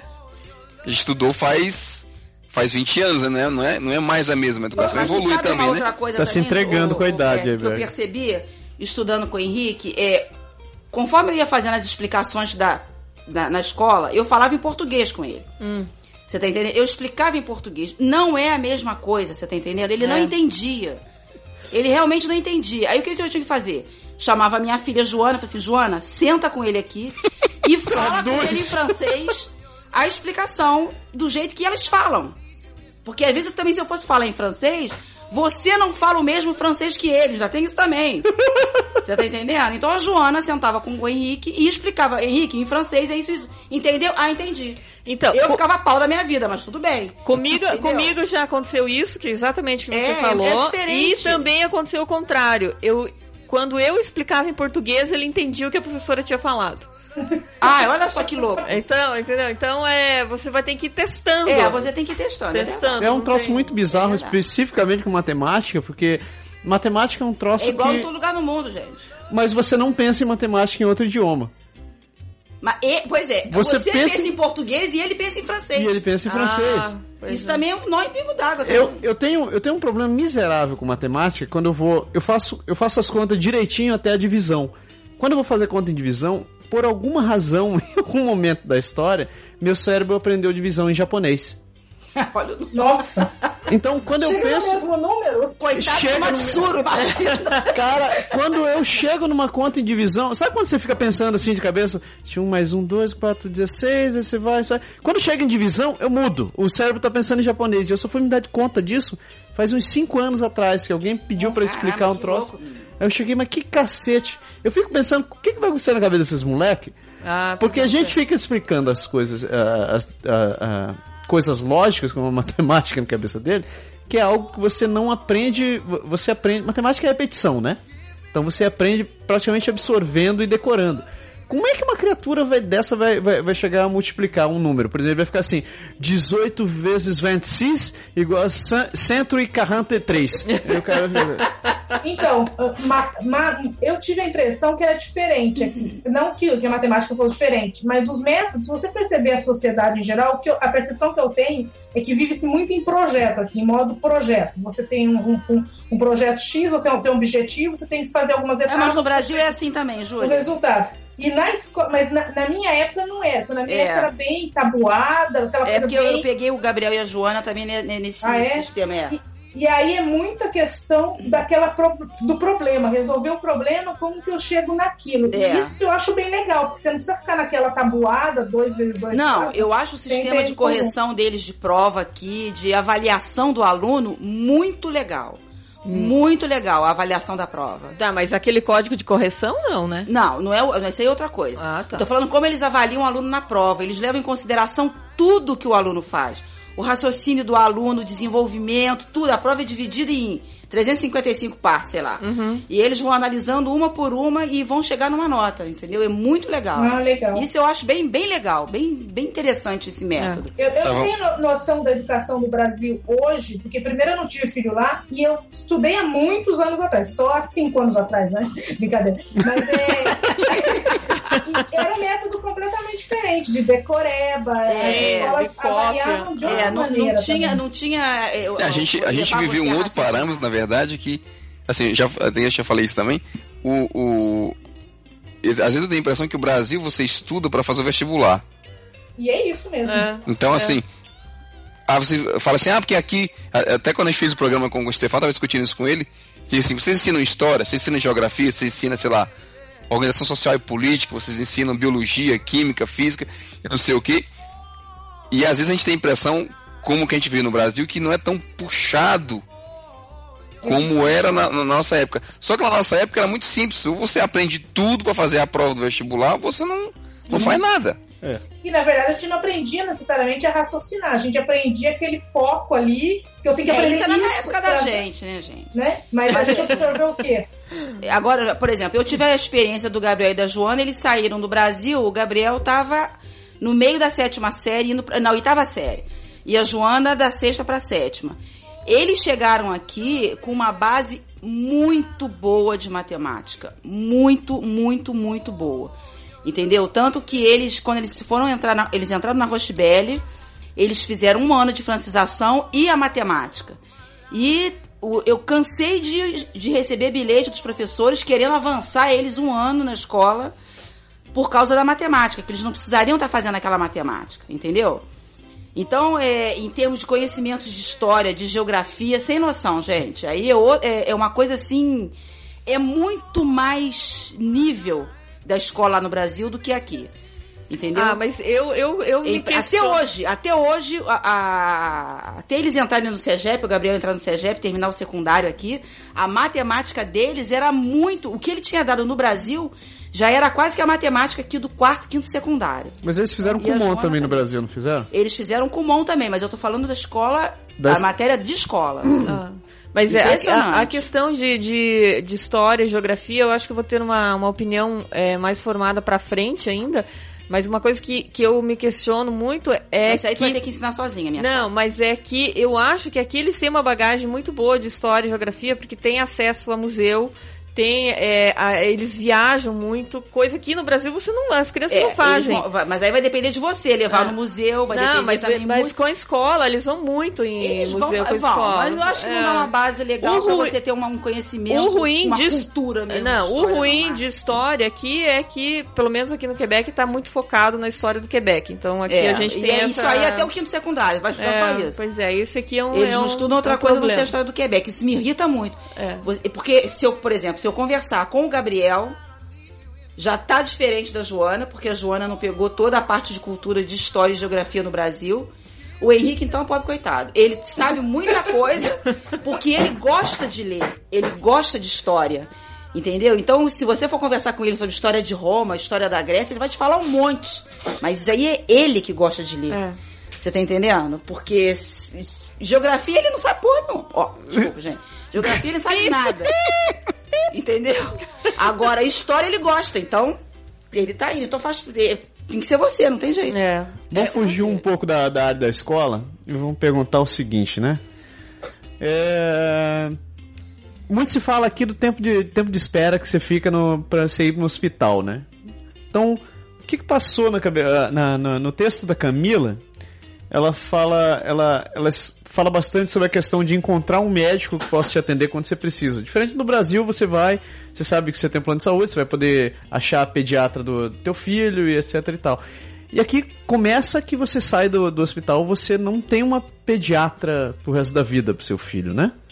Você, aqui você tem que achar um médico de família para poder, pra poder te acompanhar. O que, que vocês sentem dessa diferença na, na parte de saúde em relação aos filhos? Que no Brasil, você em teoria, como você tem um plano, você tem um plano de saúde privado, você consegue chegar e saber que teu filho vai ser atendido mesmo que você chegue no hospital e tá esperando. É, bom, vou falar do meu lado. Eu acho que quando a gente estava no Brasil, a gente teve um pequeno estágio já com essa questão de, de médico, porque nos últimos três anos a pediatra do, do Matsuro, ela. O Matsuro tinha, tinha problema de bronquite, então ele vivia tomando é, antibiótico e era o caos, assim. E a pediatra dele, uma pediatra que a gente encontrou que conseguiu equilibrar o- o- a bronquite dele, ela não dava o telefone de casa. Então, se, a, se ele tinha alguma crise durante o final de semana, a gente ia no hospital. Exatamente como a gente faz aqui. Eu acho, na verdade, sinceramente, eu acho que a gente é muito mal acostumado É, no Brasil com e- relação a esse plano é, de saúde. então- Eu tenho essa impressão. É, A gente era muito mal acostumado É, mesmo. na verdade, o médico que ele, ele, ma- ele acostuma Acho mal, ele tá porque ele, TV ele fora, dá o telefone de tudo, né? De casa, de- de- do celular. e Mas blá, também ele ganha uma fortuna, né, Márcia? É. E então eu lembro que quando, quando é, a, a gente começou a ser atendido por essa pediatra, eu- lá mesmo eu ficava meio insegura, putz, porque daí ele tinha crises à noite, tinha tinha tinha crise no final de semana e sempre é no final de semana que eles ficam doentes e a gente ia pro hospital. E quando a gente chegou aqui era exatamente a mesma coisa. É. Mas É, o não- que a gente ganhou é que aqui o tempo é seco, então ele não teve mais bronquite. Então se você tem, se as crianças têm renite, bronquite, É, acaba tudo, é verdade. acaba tudo É. aqui. Então, É porque, assim, no, no texto, no texto, desculpa, no texto da Camila, ela fala assim: uma consulta médica de 20 minutos, ou vamos dizer assim, de pouco tempo, que é o que ela quer dizer, não é necessariamente uma coisa ruim. É, ela- É, não é. O cara vai te falar exatamente o que você tem que ouvir. Então, Isso. é- Ele não vai ficar Foi- floreando, você não ela, entendeu? ela fala isso em comparação ao que a Mar falou, que no Brasil o médico parece que paparica muito Paparica. É, É. não, não tem assim, olha só, meu garotinho chegou. Não tem isso. Não tem isso. O Mas agora, ali- é, uma- assim, eu, como ela, eu também chegava com as minhas listas cheias de perguntas também. Ah, sim, mas eu já levei. Mas é isso que você tem que fazer. é, eu o já cara levo. tá ali pra te é. responder as É, perguntas. eu já é levei. Eu levo. Quando eu vou na minha médica de família, eu levo num papel. Ela até riu de mim. Eu, eu não posso esquecer de nada, porque se eu sair daqui, é daqui três meses Daqui só. três meses, Não, e, e o Julien também teve um histórico de saúde um pouco mais delicado. E o- eu, eu saí com o hospital com o pediatra do Julien, então a gente sempre teve um pediatra com ele. Só que também não era toda hora que ia, não, ia só de vez em quando. E o Julien tinha muito problema para respirar. Ele não me mandava pro otorrino, de jeito nenhum. Demorou dois anos da vida do Julien, com muitas dificuldades para respirar, para que ele me assinasse o papel para ir no otorrino. Coisa que no Brasil eu teria feito diferente. Ah, mas isso aí também acho. Isso aí, isso aí também é uma coisa que me irrita um pouco nesses, É. nesses caras daqui, entendeu?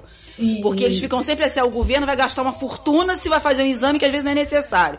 E o cara fica querendo resolver um problema que não tem capacidade pra resolver. Mas eu voltava, fiquei lá, fui, fui no Torrino até que ele fez o que precisava fazer para melhorar, mas demorou 4, 5 anos para todo o processo. Agora a gente tem que ser paciente, tem que ir, tem que voltar, tem que perguntar, tem que insistir, tem que contar em detalhes o que está acontecendo com a criança, porque tem alguns que realmente vão olhar para tua cara e falar assim: ah, não é nada não, dá um Tilenol e tudo bem. É, mas se é. você sabe que a criança, você conhece teu filho, tá vendo que tem um pouco mais do que Tilenol, você tem que não convencer o médico a falar: não é isso, eu não gosto de antibiótico, nada disso. Mas é só para que ele tenha realmente a sensibilidade daquele caso preciso naquele momento. É, mas também acho que isso depende muito do médico também, né, Júlia? Porque eu, Exatamente. eu tive casos que aconteceram comigo, comigo, comigo, pessoa, Miriam.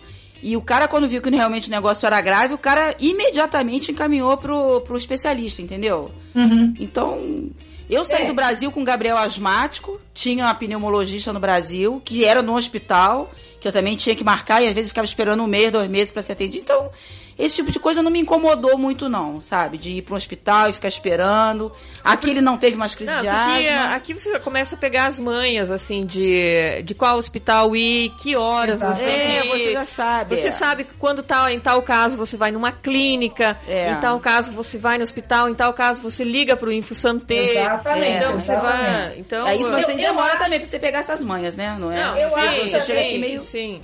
Você tem que, ser, tem que ser um pouco menos preocupada, assim. Claro que se o filho tá com muita febre, tá vomitando, tendo um, um problema, tá assim, molinho, você vai correr pro hospital. Mas se ele tá bem, só uma febre, você tem que esperar os três dias para entrar no hospital. Tem algumas coisas que você tem que seguir um pouco com a cartilha deles aqui. Como você falou, mas você aprende também os macetes. Aquele É. hospital ali é legal, aquele ali não é, não é. Mas assim, quando é urgente, quando realmente é urgente, a gente sabe que chega na porta e eles vão Não, pegar. a eles vão pegar na hora. Eles isso é vão pegar. verdade, é. Isso é verdade. Isso não tem espera. É, eu não tenho nenhuma. muito o que falar de coisa de saúde, não. Até porque eu cheguei com já dois adolescentes. E o Henrique já tava com quatro anos e meio, quer dizer, eu também já era o terceiro filho, o terceiro filho já vai meio criando É, sozinho. eu, o que eu posso dizer é não que histerismo com relação a isso. o, o clima, o clima acabou com meus problemas de, de saúde. Então, foi muito bom. Santa Neve, né? Santa Neve. Deixa eu, deixa eu puxar outra polêmica agora, então. Vamos, vamos, vamos mudar de assunto. Próximo ponto. É, ela, ela aborda isso pelo lado da disciplina, mas eu abordo isso pelo, caso, pelo lado da diferença de cultura. Vou dar um exemplo, e aí você deixa vocês desenvolverem. Quando a gente vai no restaurante para um almoço de brasileiro, Um e o vexame. restaurante está lotado, Hoje a gente acha um vexame. Antigamente a gente achava um absurdo. pois é, a uni- as únicas crianças que correm no restaurante, grita e pula por cima da Ah, mesa, horror. são os nossos. Sim. E quando você vê o, o dos outros ali do lado, né? Tá todo mundo sentadinho. Não, o meu não quietinho. corre que ele já sai de casa sabendo. Você não me saia da mesa, cara. Você Fica sentado na mesa. E eu já pego ele, já pego ele no restaurante, ele levantou. Ah, mas os outros estão correndo. Não quero saber. Deixa esse problema brasileiro. Eu só criei um. É difícil, isso é difícil. É difícil. Mas sabe que eu tô chegando à conclusão? Eu me lembro, eu já acho que eu te contei essa história, que o Henrique, quando chegou aqui, ele tinha quatro anos e pouco, ele ia na creche no Brasil, e ele aprendeu uma música muito louca. E ele cantava, e a gente não tinha carro na época, andava de 801 pra cima e pra lá. E ele cantava aquela música dentro do 800, numa altura, achando o máximo aquele negócio. E eu ficava achando uma gracinha ele cantando a música, achava fofo. Hoje, cara, se depois desse tempo todo aqui, se eu pegasse um cabo, uma criança Cantando olho. cantando olho, Ia jogar, ia jogar a bota nele. eu ia ficar meio irritado, entendeu? As Mas coisas esse- vão- vão esse- esse eu posso contar que isso foi, eu achei bem engraçado também do nosso lado. Porque assim, toda vez que a gente ia numa, a gente fala, falou de médico agora há pouco, toda vez que a gente ia numa clínica médica aqui, para manter os meus dois sentados, quietinho, esperando o danado do médico, era um suplício, né? E aí a gente teve de férias no Brasil e a gente aproveitou, tem uma amiga, uma amiga nossa que é médica lá, lá e a gente pediu pra, pra, pra que até uma, uma otorrino pra, pra ver, que os meninos também tinham problema de respiração, essas coisas, ela pediu pra, pra ir constar com ela até pra ter uma opinião diferente do médico daqui. E aí o, o, a- o consultório dela era num- num- numa clínica médica de vários andares, se não me engano, tipo, no quarto ou quinto andar era onde, onde ela atendia. E aí a gente entrou, chegou com os meninos lá, descemos do carro, estacionamos, pegamos o elevador. Quando a porta do elevador abriu, teve um que, que eu acho que se a porta não tivesse aberta, ele tinha se tacado em cima da porta. tinha criança pulando de um, de um sofá pro outro. Era um tinha parque de diversão, não era um consultório médico. Não, mas. E aí eu olhei assim e disse, ah, é normal. é, mas Então, é. mas esse ponto da disciplina me toca particularmente, né? Vai lá. É, eu já Tu é era. sargenta, né, minha filha? É, Você tem que- é. A gente tem que descontar era- 50% que você vai falar aí, gente. Não, Desconta não, vai lá, então. eu, eu acho que você é das minhas, Júlia. Vai lá, pode, eu tô te apoiando antes de você falar já. Eu sou um pouquinho disciplinada, mas meu marido é muito disciplinado, né? Ah. Então a gente já teve algumas divergências, já teve várias conversas de casal em relação à educação dos filhos, né? Muito antes dos filhos nascerem. E Não adiantou nada. E a questão do restaurante é que meu marido fica estressado justamente se meus filhos saem correndo num restaurante que não é adaptado para criança. E eu fico estressado de ver meu marido estressado. Por isso a gente não vai mais em restaurante até eles poderem se Ah, numa boa, mesa, boa, entendeu? boa. Bom, A gente fazia isso no, no Brasil, quando o Matsuro tinha dois, três anos. A gente ia no restaurante assim que ele abria, então o restaurante só era nosso, entendeu? Eu sugiro esse método pra quem não consegue controlar as crianças. É assim, é perfeito, cara. Funciona não- muito bem. Uma vez a gente foi numa, num restaurante italiano, era 5h47. Então o garçom tava terminando de esticar a toalha na mesa, assim.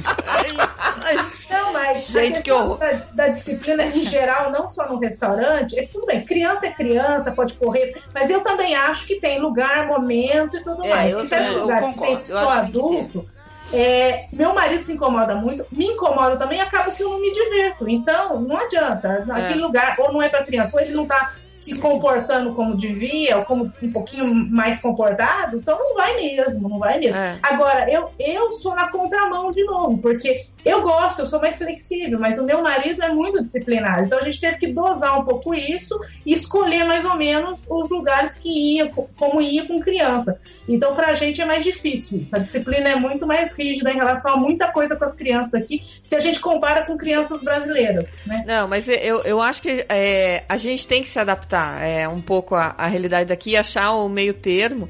Porque a última vez que, ou na verdade, a primeira vez que a gente foi num restaurante que a, que a mesa de brasileiro ficou sozinha no canto do restaurante, que todo mundo foi embora, eu disse pro Massaro, chega, essa foi a última. Não dá, não dá. Tipo, cara, quando você vê, você só tá vocês. O, o restaurante tava cheio. A gente ficou sozinho numa ilha, assim, porque foi todo mundo embora. Por causa da barulheira, entendeu? E não, e não era só criança, entendeu? Você tipo, foi, né? Não era só Porque, assim, inclusive, assim, no artigo ela, ela fala de vários pontos. Inclusive, ela diz, por exemplo, assim, é, quando a gente vai num parque, citar o texto do- do- no caso da Camila aqui, quando a gente vai num parque, tá todo mundo brincando, não vou nem falar assim do caso dessa daqui, as crianças que desaparecem são as nossas, mas na hora que diz assim, vamos embora, né? Eu vejo lá o- o- os pais daqui, eles chegam e dizem, fulano, daqui a cinco minutos a gente vai, viu? Com segundos ele vai e vamos, o casaco, vamos embora. Óbvio que tem alguns que reclamam e tal, mas regra geral sempre funciona numa boa. As crianças dizem, beleza, nós vamos pra casa e, e vai se embora. Mas é. é a mas gente é- tem que, tem que amarrar o gemar Mas- no, no, mas na aí, cadeira e sair não. Não, mas aí eu, eu eu- sempre, eu sempre fiz esse método. Ó, tem mais 10 minutos, É. que a 10 minutos acabou. Mas aí eu, eu- é, eu o problema é, eu Isso aí acho que o, o problema da cultura brasileira, dos- da cultura dos pais brasileiros, é que eles não têm autoridade sobre os filhos. Ponto. Não, mas tem olha só. nada. Outro Não. dia o Não. meu filho me virou e falou assim: Ah. Eu tava na. Eu não sei onde eu estava, eu tava na casa de alguém. E eu falei assim, Henrique, se arruma que a gente tá indo. E eu não fui.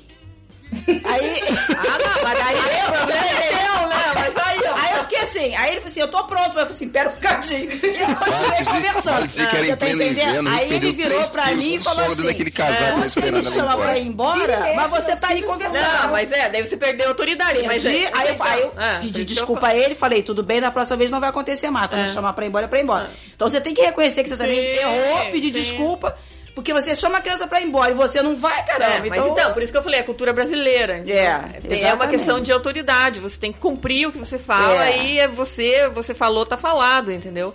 Agora, a- a- os pais brasileiros, eles têm muito de ficar negociando, negociando, negociando. Ah, então tá bom, então tá bom, tá bom. Se é cinco minutos, é cinco minutos e acabou. É, E tem que ir é. embora. Olha, eu, eu vou te contar um segredo. Eu vou te contar um segredo. Você fica vendo japonês bem, bem, bem adestrado, etc e tal. Mas tu já começou a ver isso no, no- aqui na escola de japonês aos finais Ah, de isso é semana. verdade, é verdade. As crianças japonesas, cara, até chegar Cara, numa, é numa pau a idade pau X, aí com o brasileiro. eu acho que são piores que, que a jaula que o Berg viu lá. Cara, as crianças, eu fico na aula de. Sábado eu tava na aula de japonês esperando o mate, eu tava, tava lendo, tava, tava estudando pra prova de cidadania no corredor. Sentada numa cadeira ali, as crianças estavam jogando futebol no corredor. Imagine o que são quatro, cinco crianças jogando futebol no corredor. E a média de idade era 3 a 4 anos, não mais que 4 Cara, anos. é um- Mas são todos filhos japoneses? são são- tudo filho japonês. Tem alguma todos coisa, cara, nos genes, eu acho que deve ser aquela parte macaco do japonês, cara.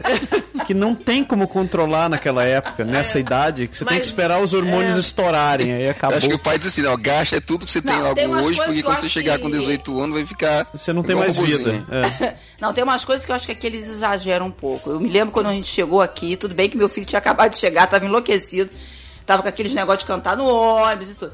E eu me lembro que a gente foi no plano de Abraão, tava no outono, eu cheguei em outubro, Aham. aquele monte de folha no parque, cara, ele surtou com aquilo, ele rolava que nem um churrasco? Ficava cheio de folha. E a gente tava com outro casal e o cara ficava assim, mas você não vai pedir pra ele parar de rolar? O ca- casal brasileiro, inclusive, mas um casal meio bizarro.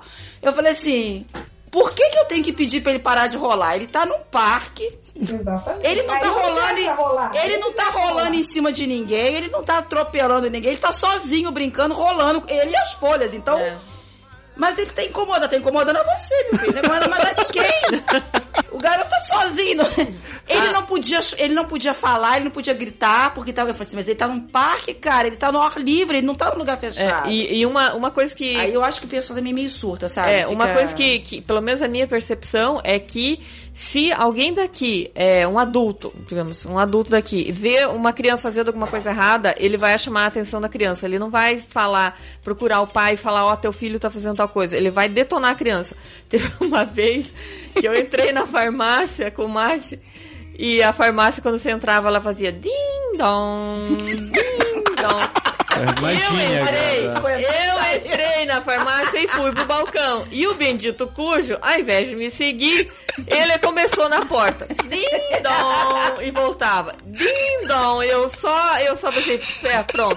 Vai dar merda, vai isso dar. Vai dar certo. Merda acontecendo em 3, Cara, foi o, 2. farma- o- o farmacêutico, ele não veio me atender, ele não veio me atender, ele foi lá falar com o Matsuro lá e esculhambou com ele. Ele tinha, o quê? Seis anos. 6 anos. Seis anos. Esculhambou. O que que eu fiz? Bom, deixei esculhambar, né? Vou fazer o quê? Eu já tava errado. Tá né? errado, porra. Né? E eu não fiz nada, mas o negócio, sabe aquele negócio que é muito rápido? Ele fez dois, três de dom, não deu tempo nem de eu pensar, entendeu? O cara já foi mais rápido que eu ali. Você, Mas bom, também se põe na cabeça do cidadão, do, do pobre do farmacêutico. Todo mundo que entra ali faz din-dom. Ah, eu na O cara ouve três vezes. Sei? Peraí, Eu tá também acho o seguinte: É. o farmacêutico também tem que se botar no lugar da criança, que é uma curtição ficar lá, ding É. dong. Na verdade, eu não sei porque que eles põem Cara, isso aí é troço brincadeira de criança. Ele tinha que chegar e falar, meu amigo, olha, o negócio é o seguinte, isso aqui Mas- tá irritando todo mundo, vamos sair daqui. Não é Mas esse esculhambar criança, também não disciplina acorda também assim, não. vem desde que a criança é bebê também, né? Não, Os sim. pais em casa vão decidir, é, como você falou, Márcia, é cinco minutos, é cinco minutos, mas você tem que fazer com tudo isso. Desde que é É. bebê, a hora Ah, de é. dormir, a hora de comer, sim, sim. a hora de brincar, a hora de tomar banho, entendeu? É, eu tô te sacaneando que você é sargenta, mas eu sou sargenta também. Tem, a disciplina é tudo, viu? A disciplina é Mas- disciplina mesmo. Tem amigas que falam assim, nossa, seus, seus filhos dormem muito cedo, no Brasil nunca Não, eu sempre fui essa- assim também. Eu falei, mas se eu não fizer isso, assim. eu não respiro. Se É. eu não Exato. vou pra cama cedo... Até hoje, até hoje. O Henrique, 8 horas é o máximo dele. 8 horas, dia de semana, cama. E não tem nem discussão. Não tem, não tem argumento. Acabou, ponto. E, e eu sou testemunha. O Henrique é um marmanjo, tem quase meu tamanho já, e o menino vai lá, chega às 8 horas, o menino vai lá, pijaminha, pô, capota, né? Capota. É, não tem E assim, falar as regras antes de ir nos lugares também, entendeu? A gente repete com eles. Sim, sim. É, O que, tem que que tem ser. que fazer? O que, que não tem? É, algumas coisas eu não consigo ainda que funcione, né? Eu vejo a diferença de cultura em casa, porque eu sou um pouquinho mais flexível. Apesar de eu gostar da disciplina e tudo, eu sou muito mais flexível que o Stefano. Se eu não estivesse casada com o Stefano, seria muito mais esculachado o negócio. Mas aí Mas- também tem toda uma questão de ordem de filho, viu? O, o, o- Ah, é? O Henrique sendo o terceiro filho, a- o negócio, a flexibilidade é diferente do. É mais Da, flexível. da- é, pelo do que, ah, com certeza. Ah. O É igual- Gabriel era um horror, coitado. É igual a história da, da, da chupeta, né? O primeiro filho cai a chupeta, você vai, lava, esteriliza, É dá uma exatamente nova. isso aí. O segundo você vai, passa na água, Passa o o teu terceiro.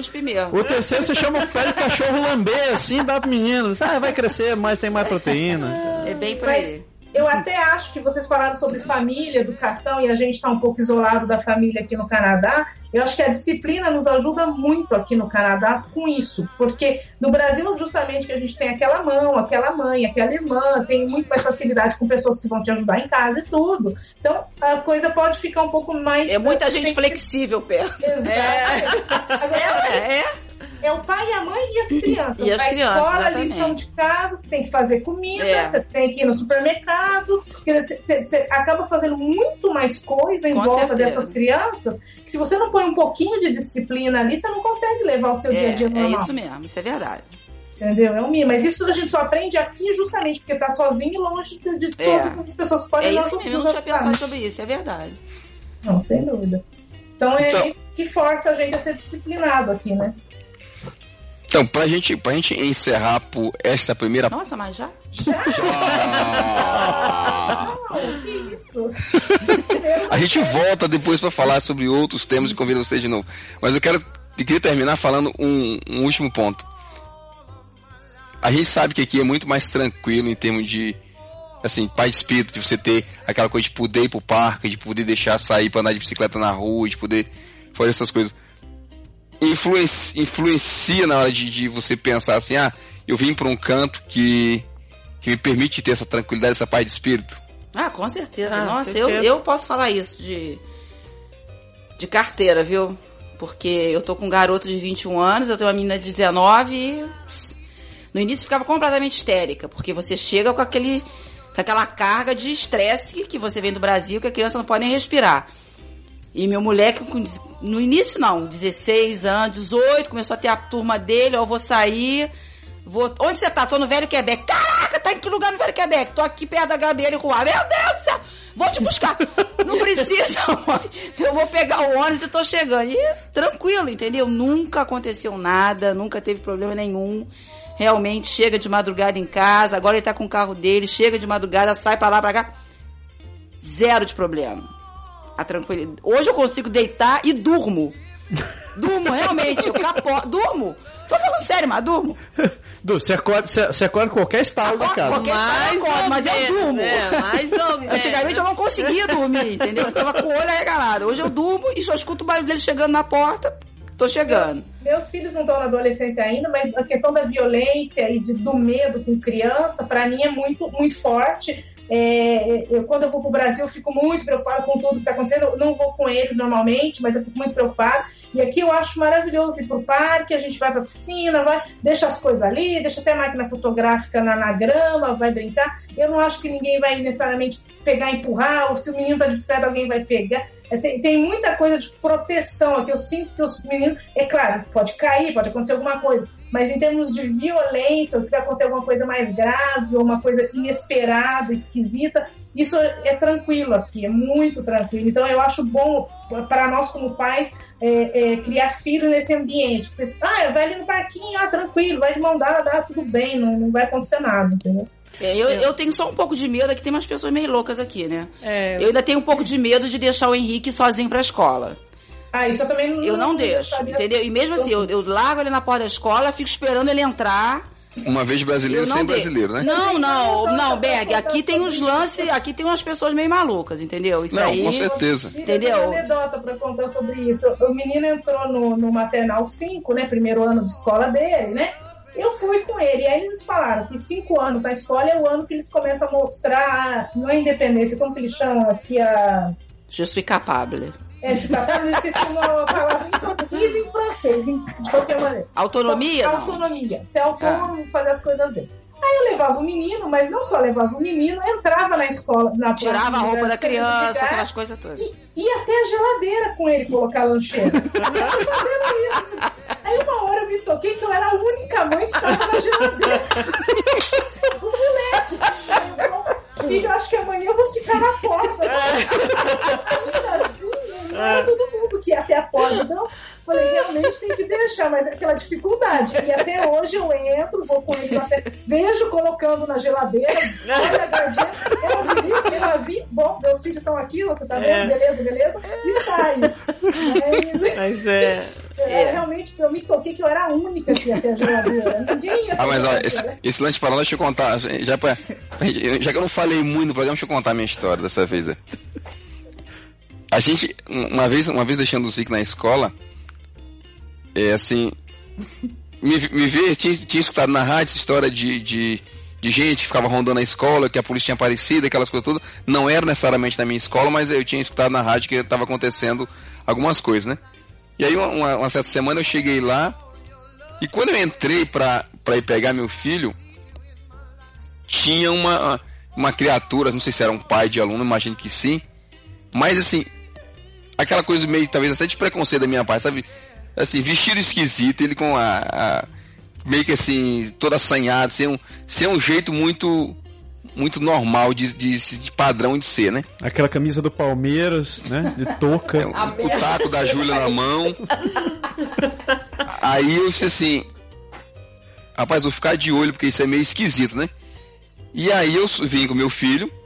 Quando eu cheguei na porta da, da, da escola, que, que a pessoa tava lá ainda, ele falou assim, rapaz, eu vou no banheiro.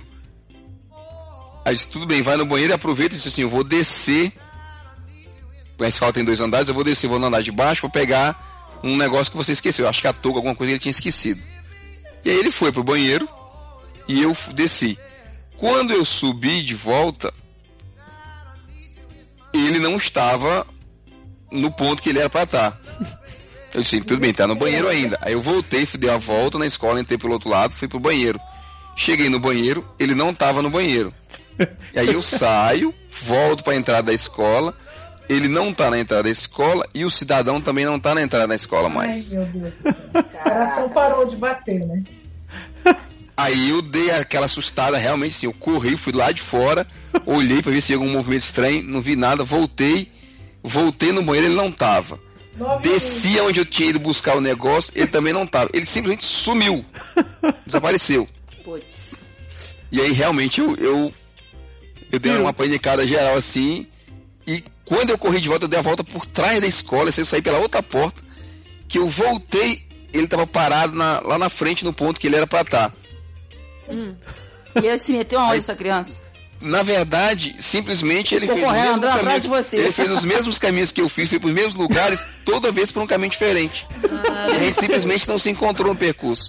Putz. E o pobre do cidadão não tinha nada a ver com isso. É, eu passei as- eu passei na mesma situação uma vez que fui pegar o moleque, cara. Não achei, corri pra baixo, corri pra cima, corri pra baixo. Eu já tava com a língua no meio do saco já, e eu, pelo amor de Deus, cadê essa criatura? Não, é apavorante. Eu, não- eu, não, eu, não, eu não, conseguia esse tipo de coisa. Até porque É. eu sei que tem, tem muito caso de gente, de criança que desaparece aqui, eu fico meio É, estranha esse a, a, a coisa que me deixa insegura aqui são... Mas depois de uma certa idade, é tranquilo. Eu- São- o Gabriel são- com 15, 16, 17 anos, cara, É. tranquilo, tranquilo. São casos de, de pedofilia, é coisa que. É. que, que, que me deixa com a pulga atrás da orelha. e Que é uma coisa que tem no mundo todo, e aqui eu acho que por ter é, menos índice de violência, é, me dá a impressão Aparece que mais também esse aparece tipo mais. coisa, é. Então, e quando tem é, gente estranha é, rodando a escola, eles sempre fazem alerta na rádio. Então você já recebe, que você ouve no rádio, assim, você já fica meio assim. Recebe aquele papel da, da polícia. Da escola, pra- da É, polícia, é, é. Então, é, a- as ações são tomadas de, de maneira rápida quando tem alguma coisa estranha em, em torno da escola. É, mas caso de, de pedofilia é assim a, a única coisa assim que, que me deixa com a pulga atrás na orelha aqui. Ah, E e tem que ficar mesmo, tem que ficar se preocupado e ficar vigilante né, nos lugares. Eu vou no parque com os meninos, não faz muito tempo que eu fico só a 3 metros deles, né? Normalmente eu fico a um metro e meio. Então, é, agora fica achando um pouquinho mais, ali quase perco de vista ali no parque, mas é difícil. É, É. bem difícil. É, então, é, eu acho que é só com 15 anos aí que a gente começa a dar uma relaxada essas coisas. Com 15 anos você deixa aí a uns, mais uns quilômetros de distância, mas você não dorme. Não, é. Depois você já vai deixar e vai dormir. Vai dormir. Vamos lá. Mas até lá eles já inventaram um GPS subcutâneo, que você sai igual gado, você sai marcando, né? É boa ideia essa, porque preocupação de mãe em GPS qualquer mãe. lugar do mundo é igual, né? Faz igual. Nem me, nem me falha. A minha liga de vez em quando perguntando. Ai, eu não ligo porque eu acho que eu vou atrapalhar vocês, Tô mas. morrendo de preocupação. Mas, ai, eu, eu, eu, você tinha morrido de frio ou congelado, alguma coisa para Você não me liga faz dois dias. É bem isso. Ah, eu acho que chegamos ao final desse programa. Ah, família. Ah, Parece que a gente série nem dois. conversou nada. nem A começou. gente nem falou quase, né? Quase nada.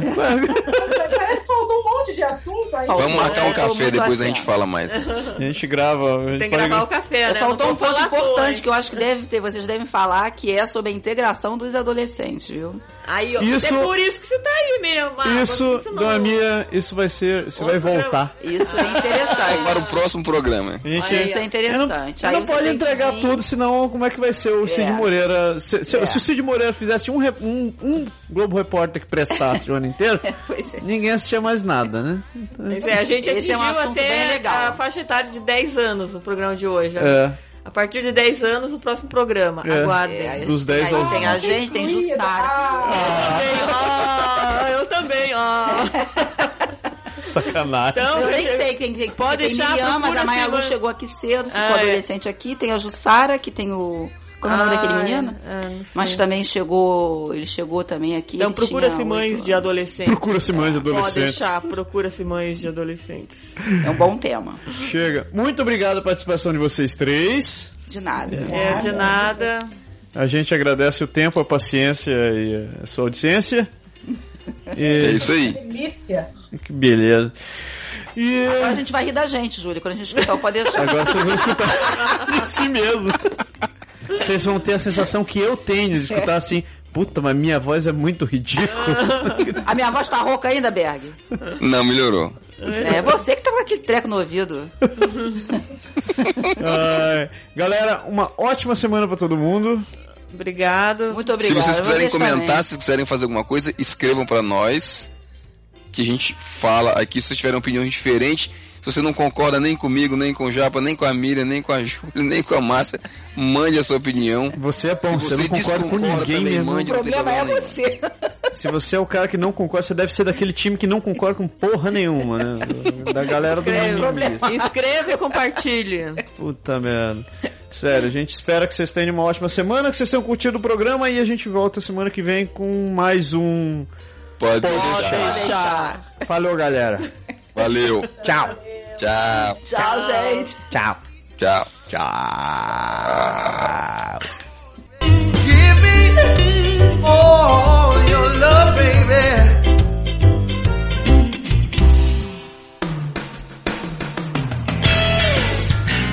O Pode Deixar é criado, produzido e improvisado todas as semanas por Massaro Roche e Lindoberg Gonçalves.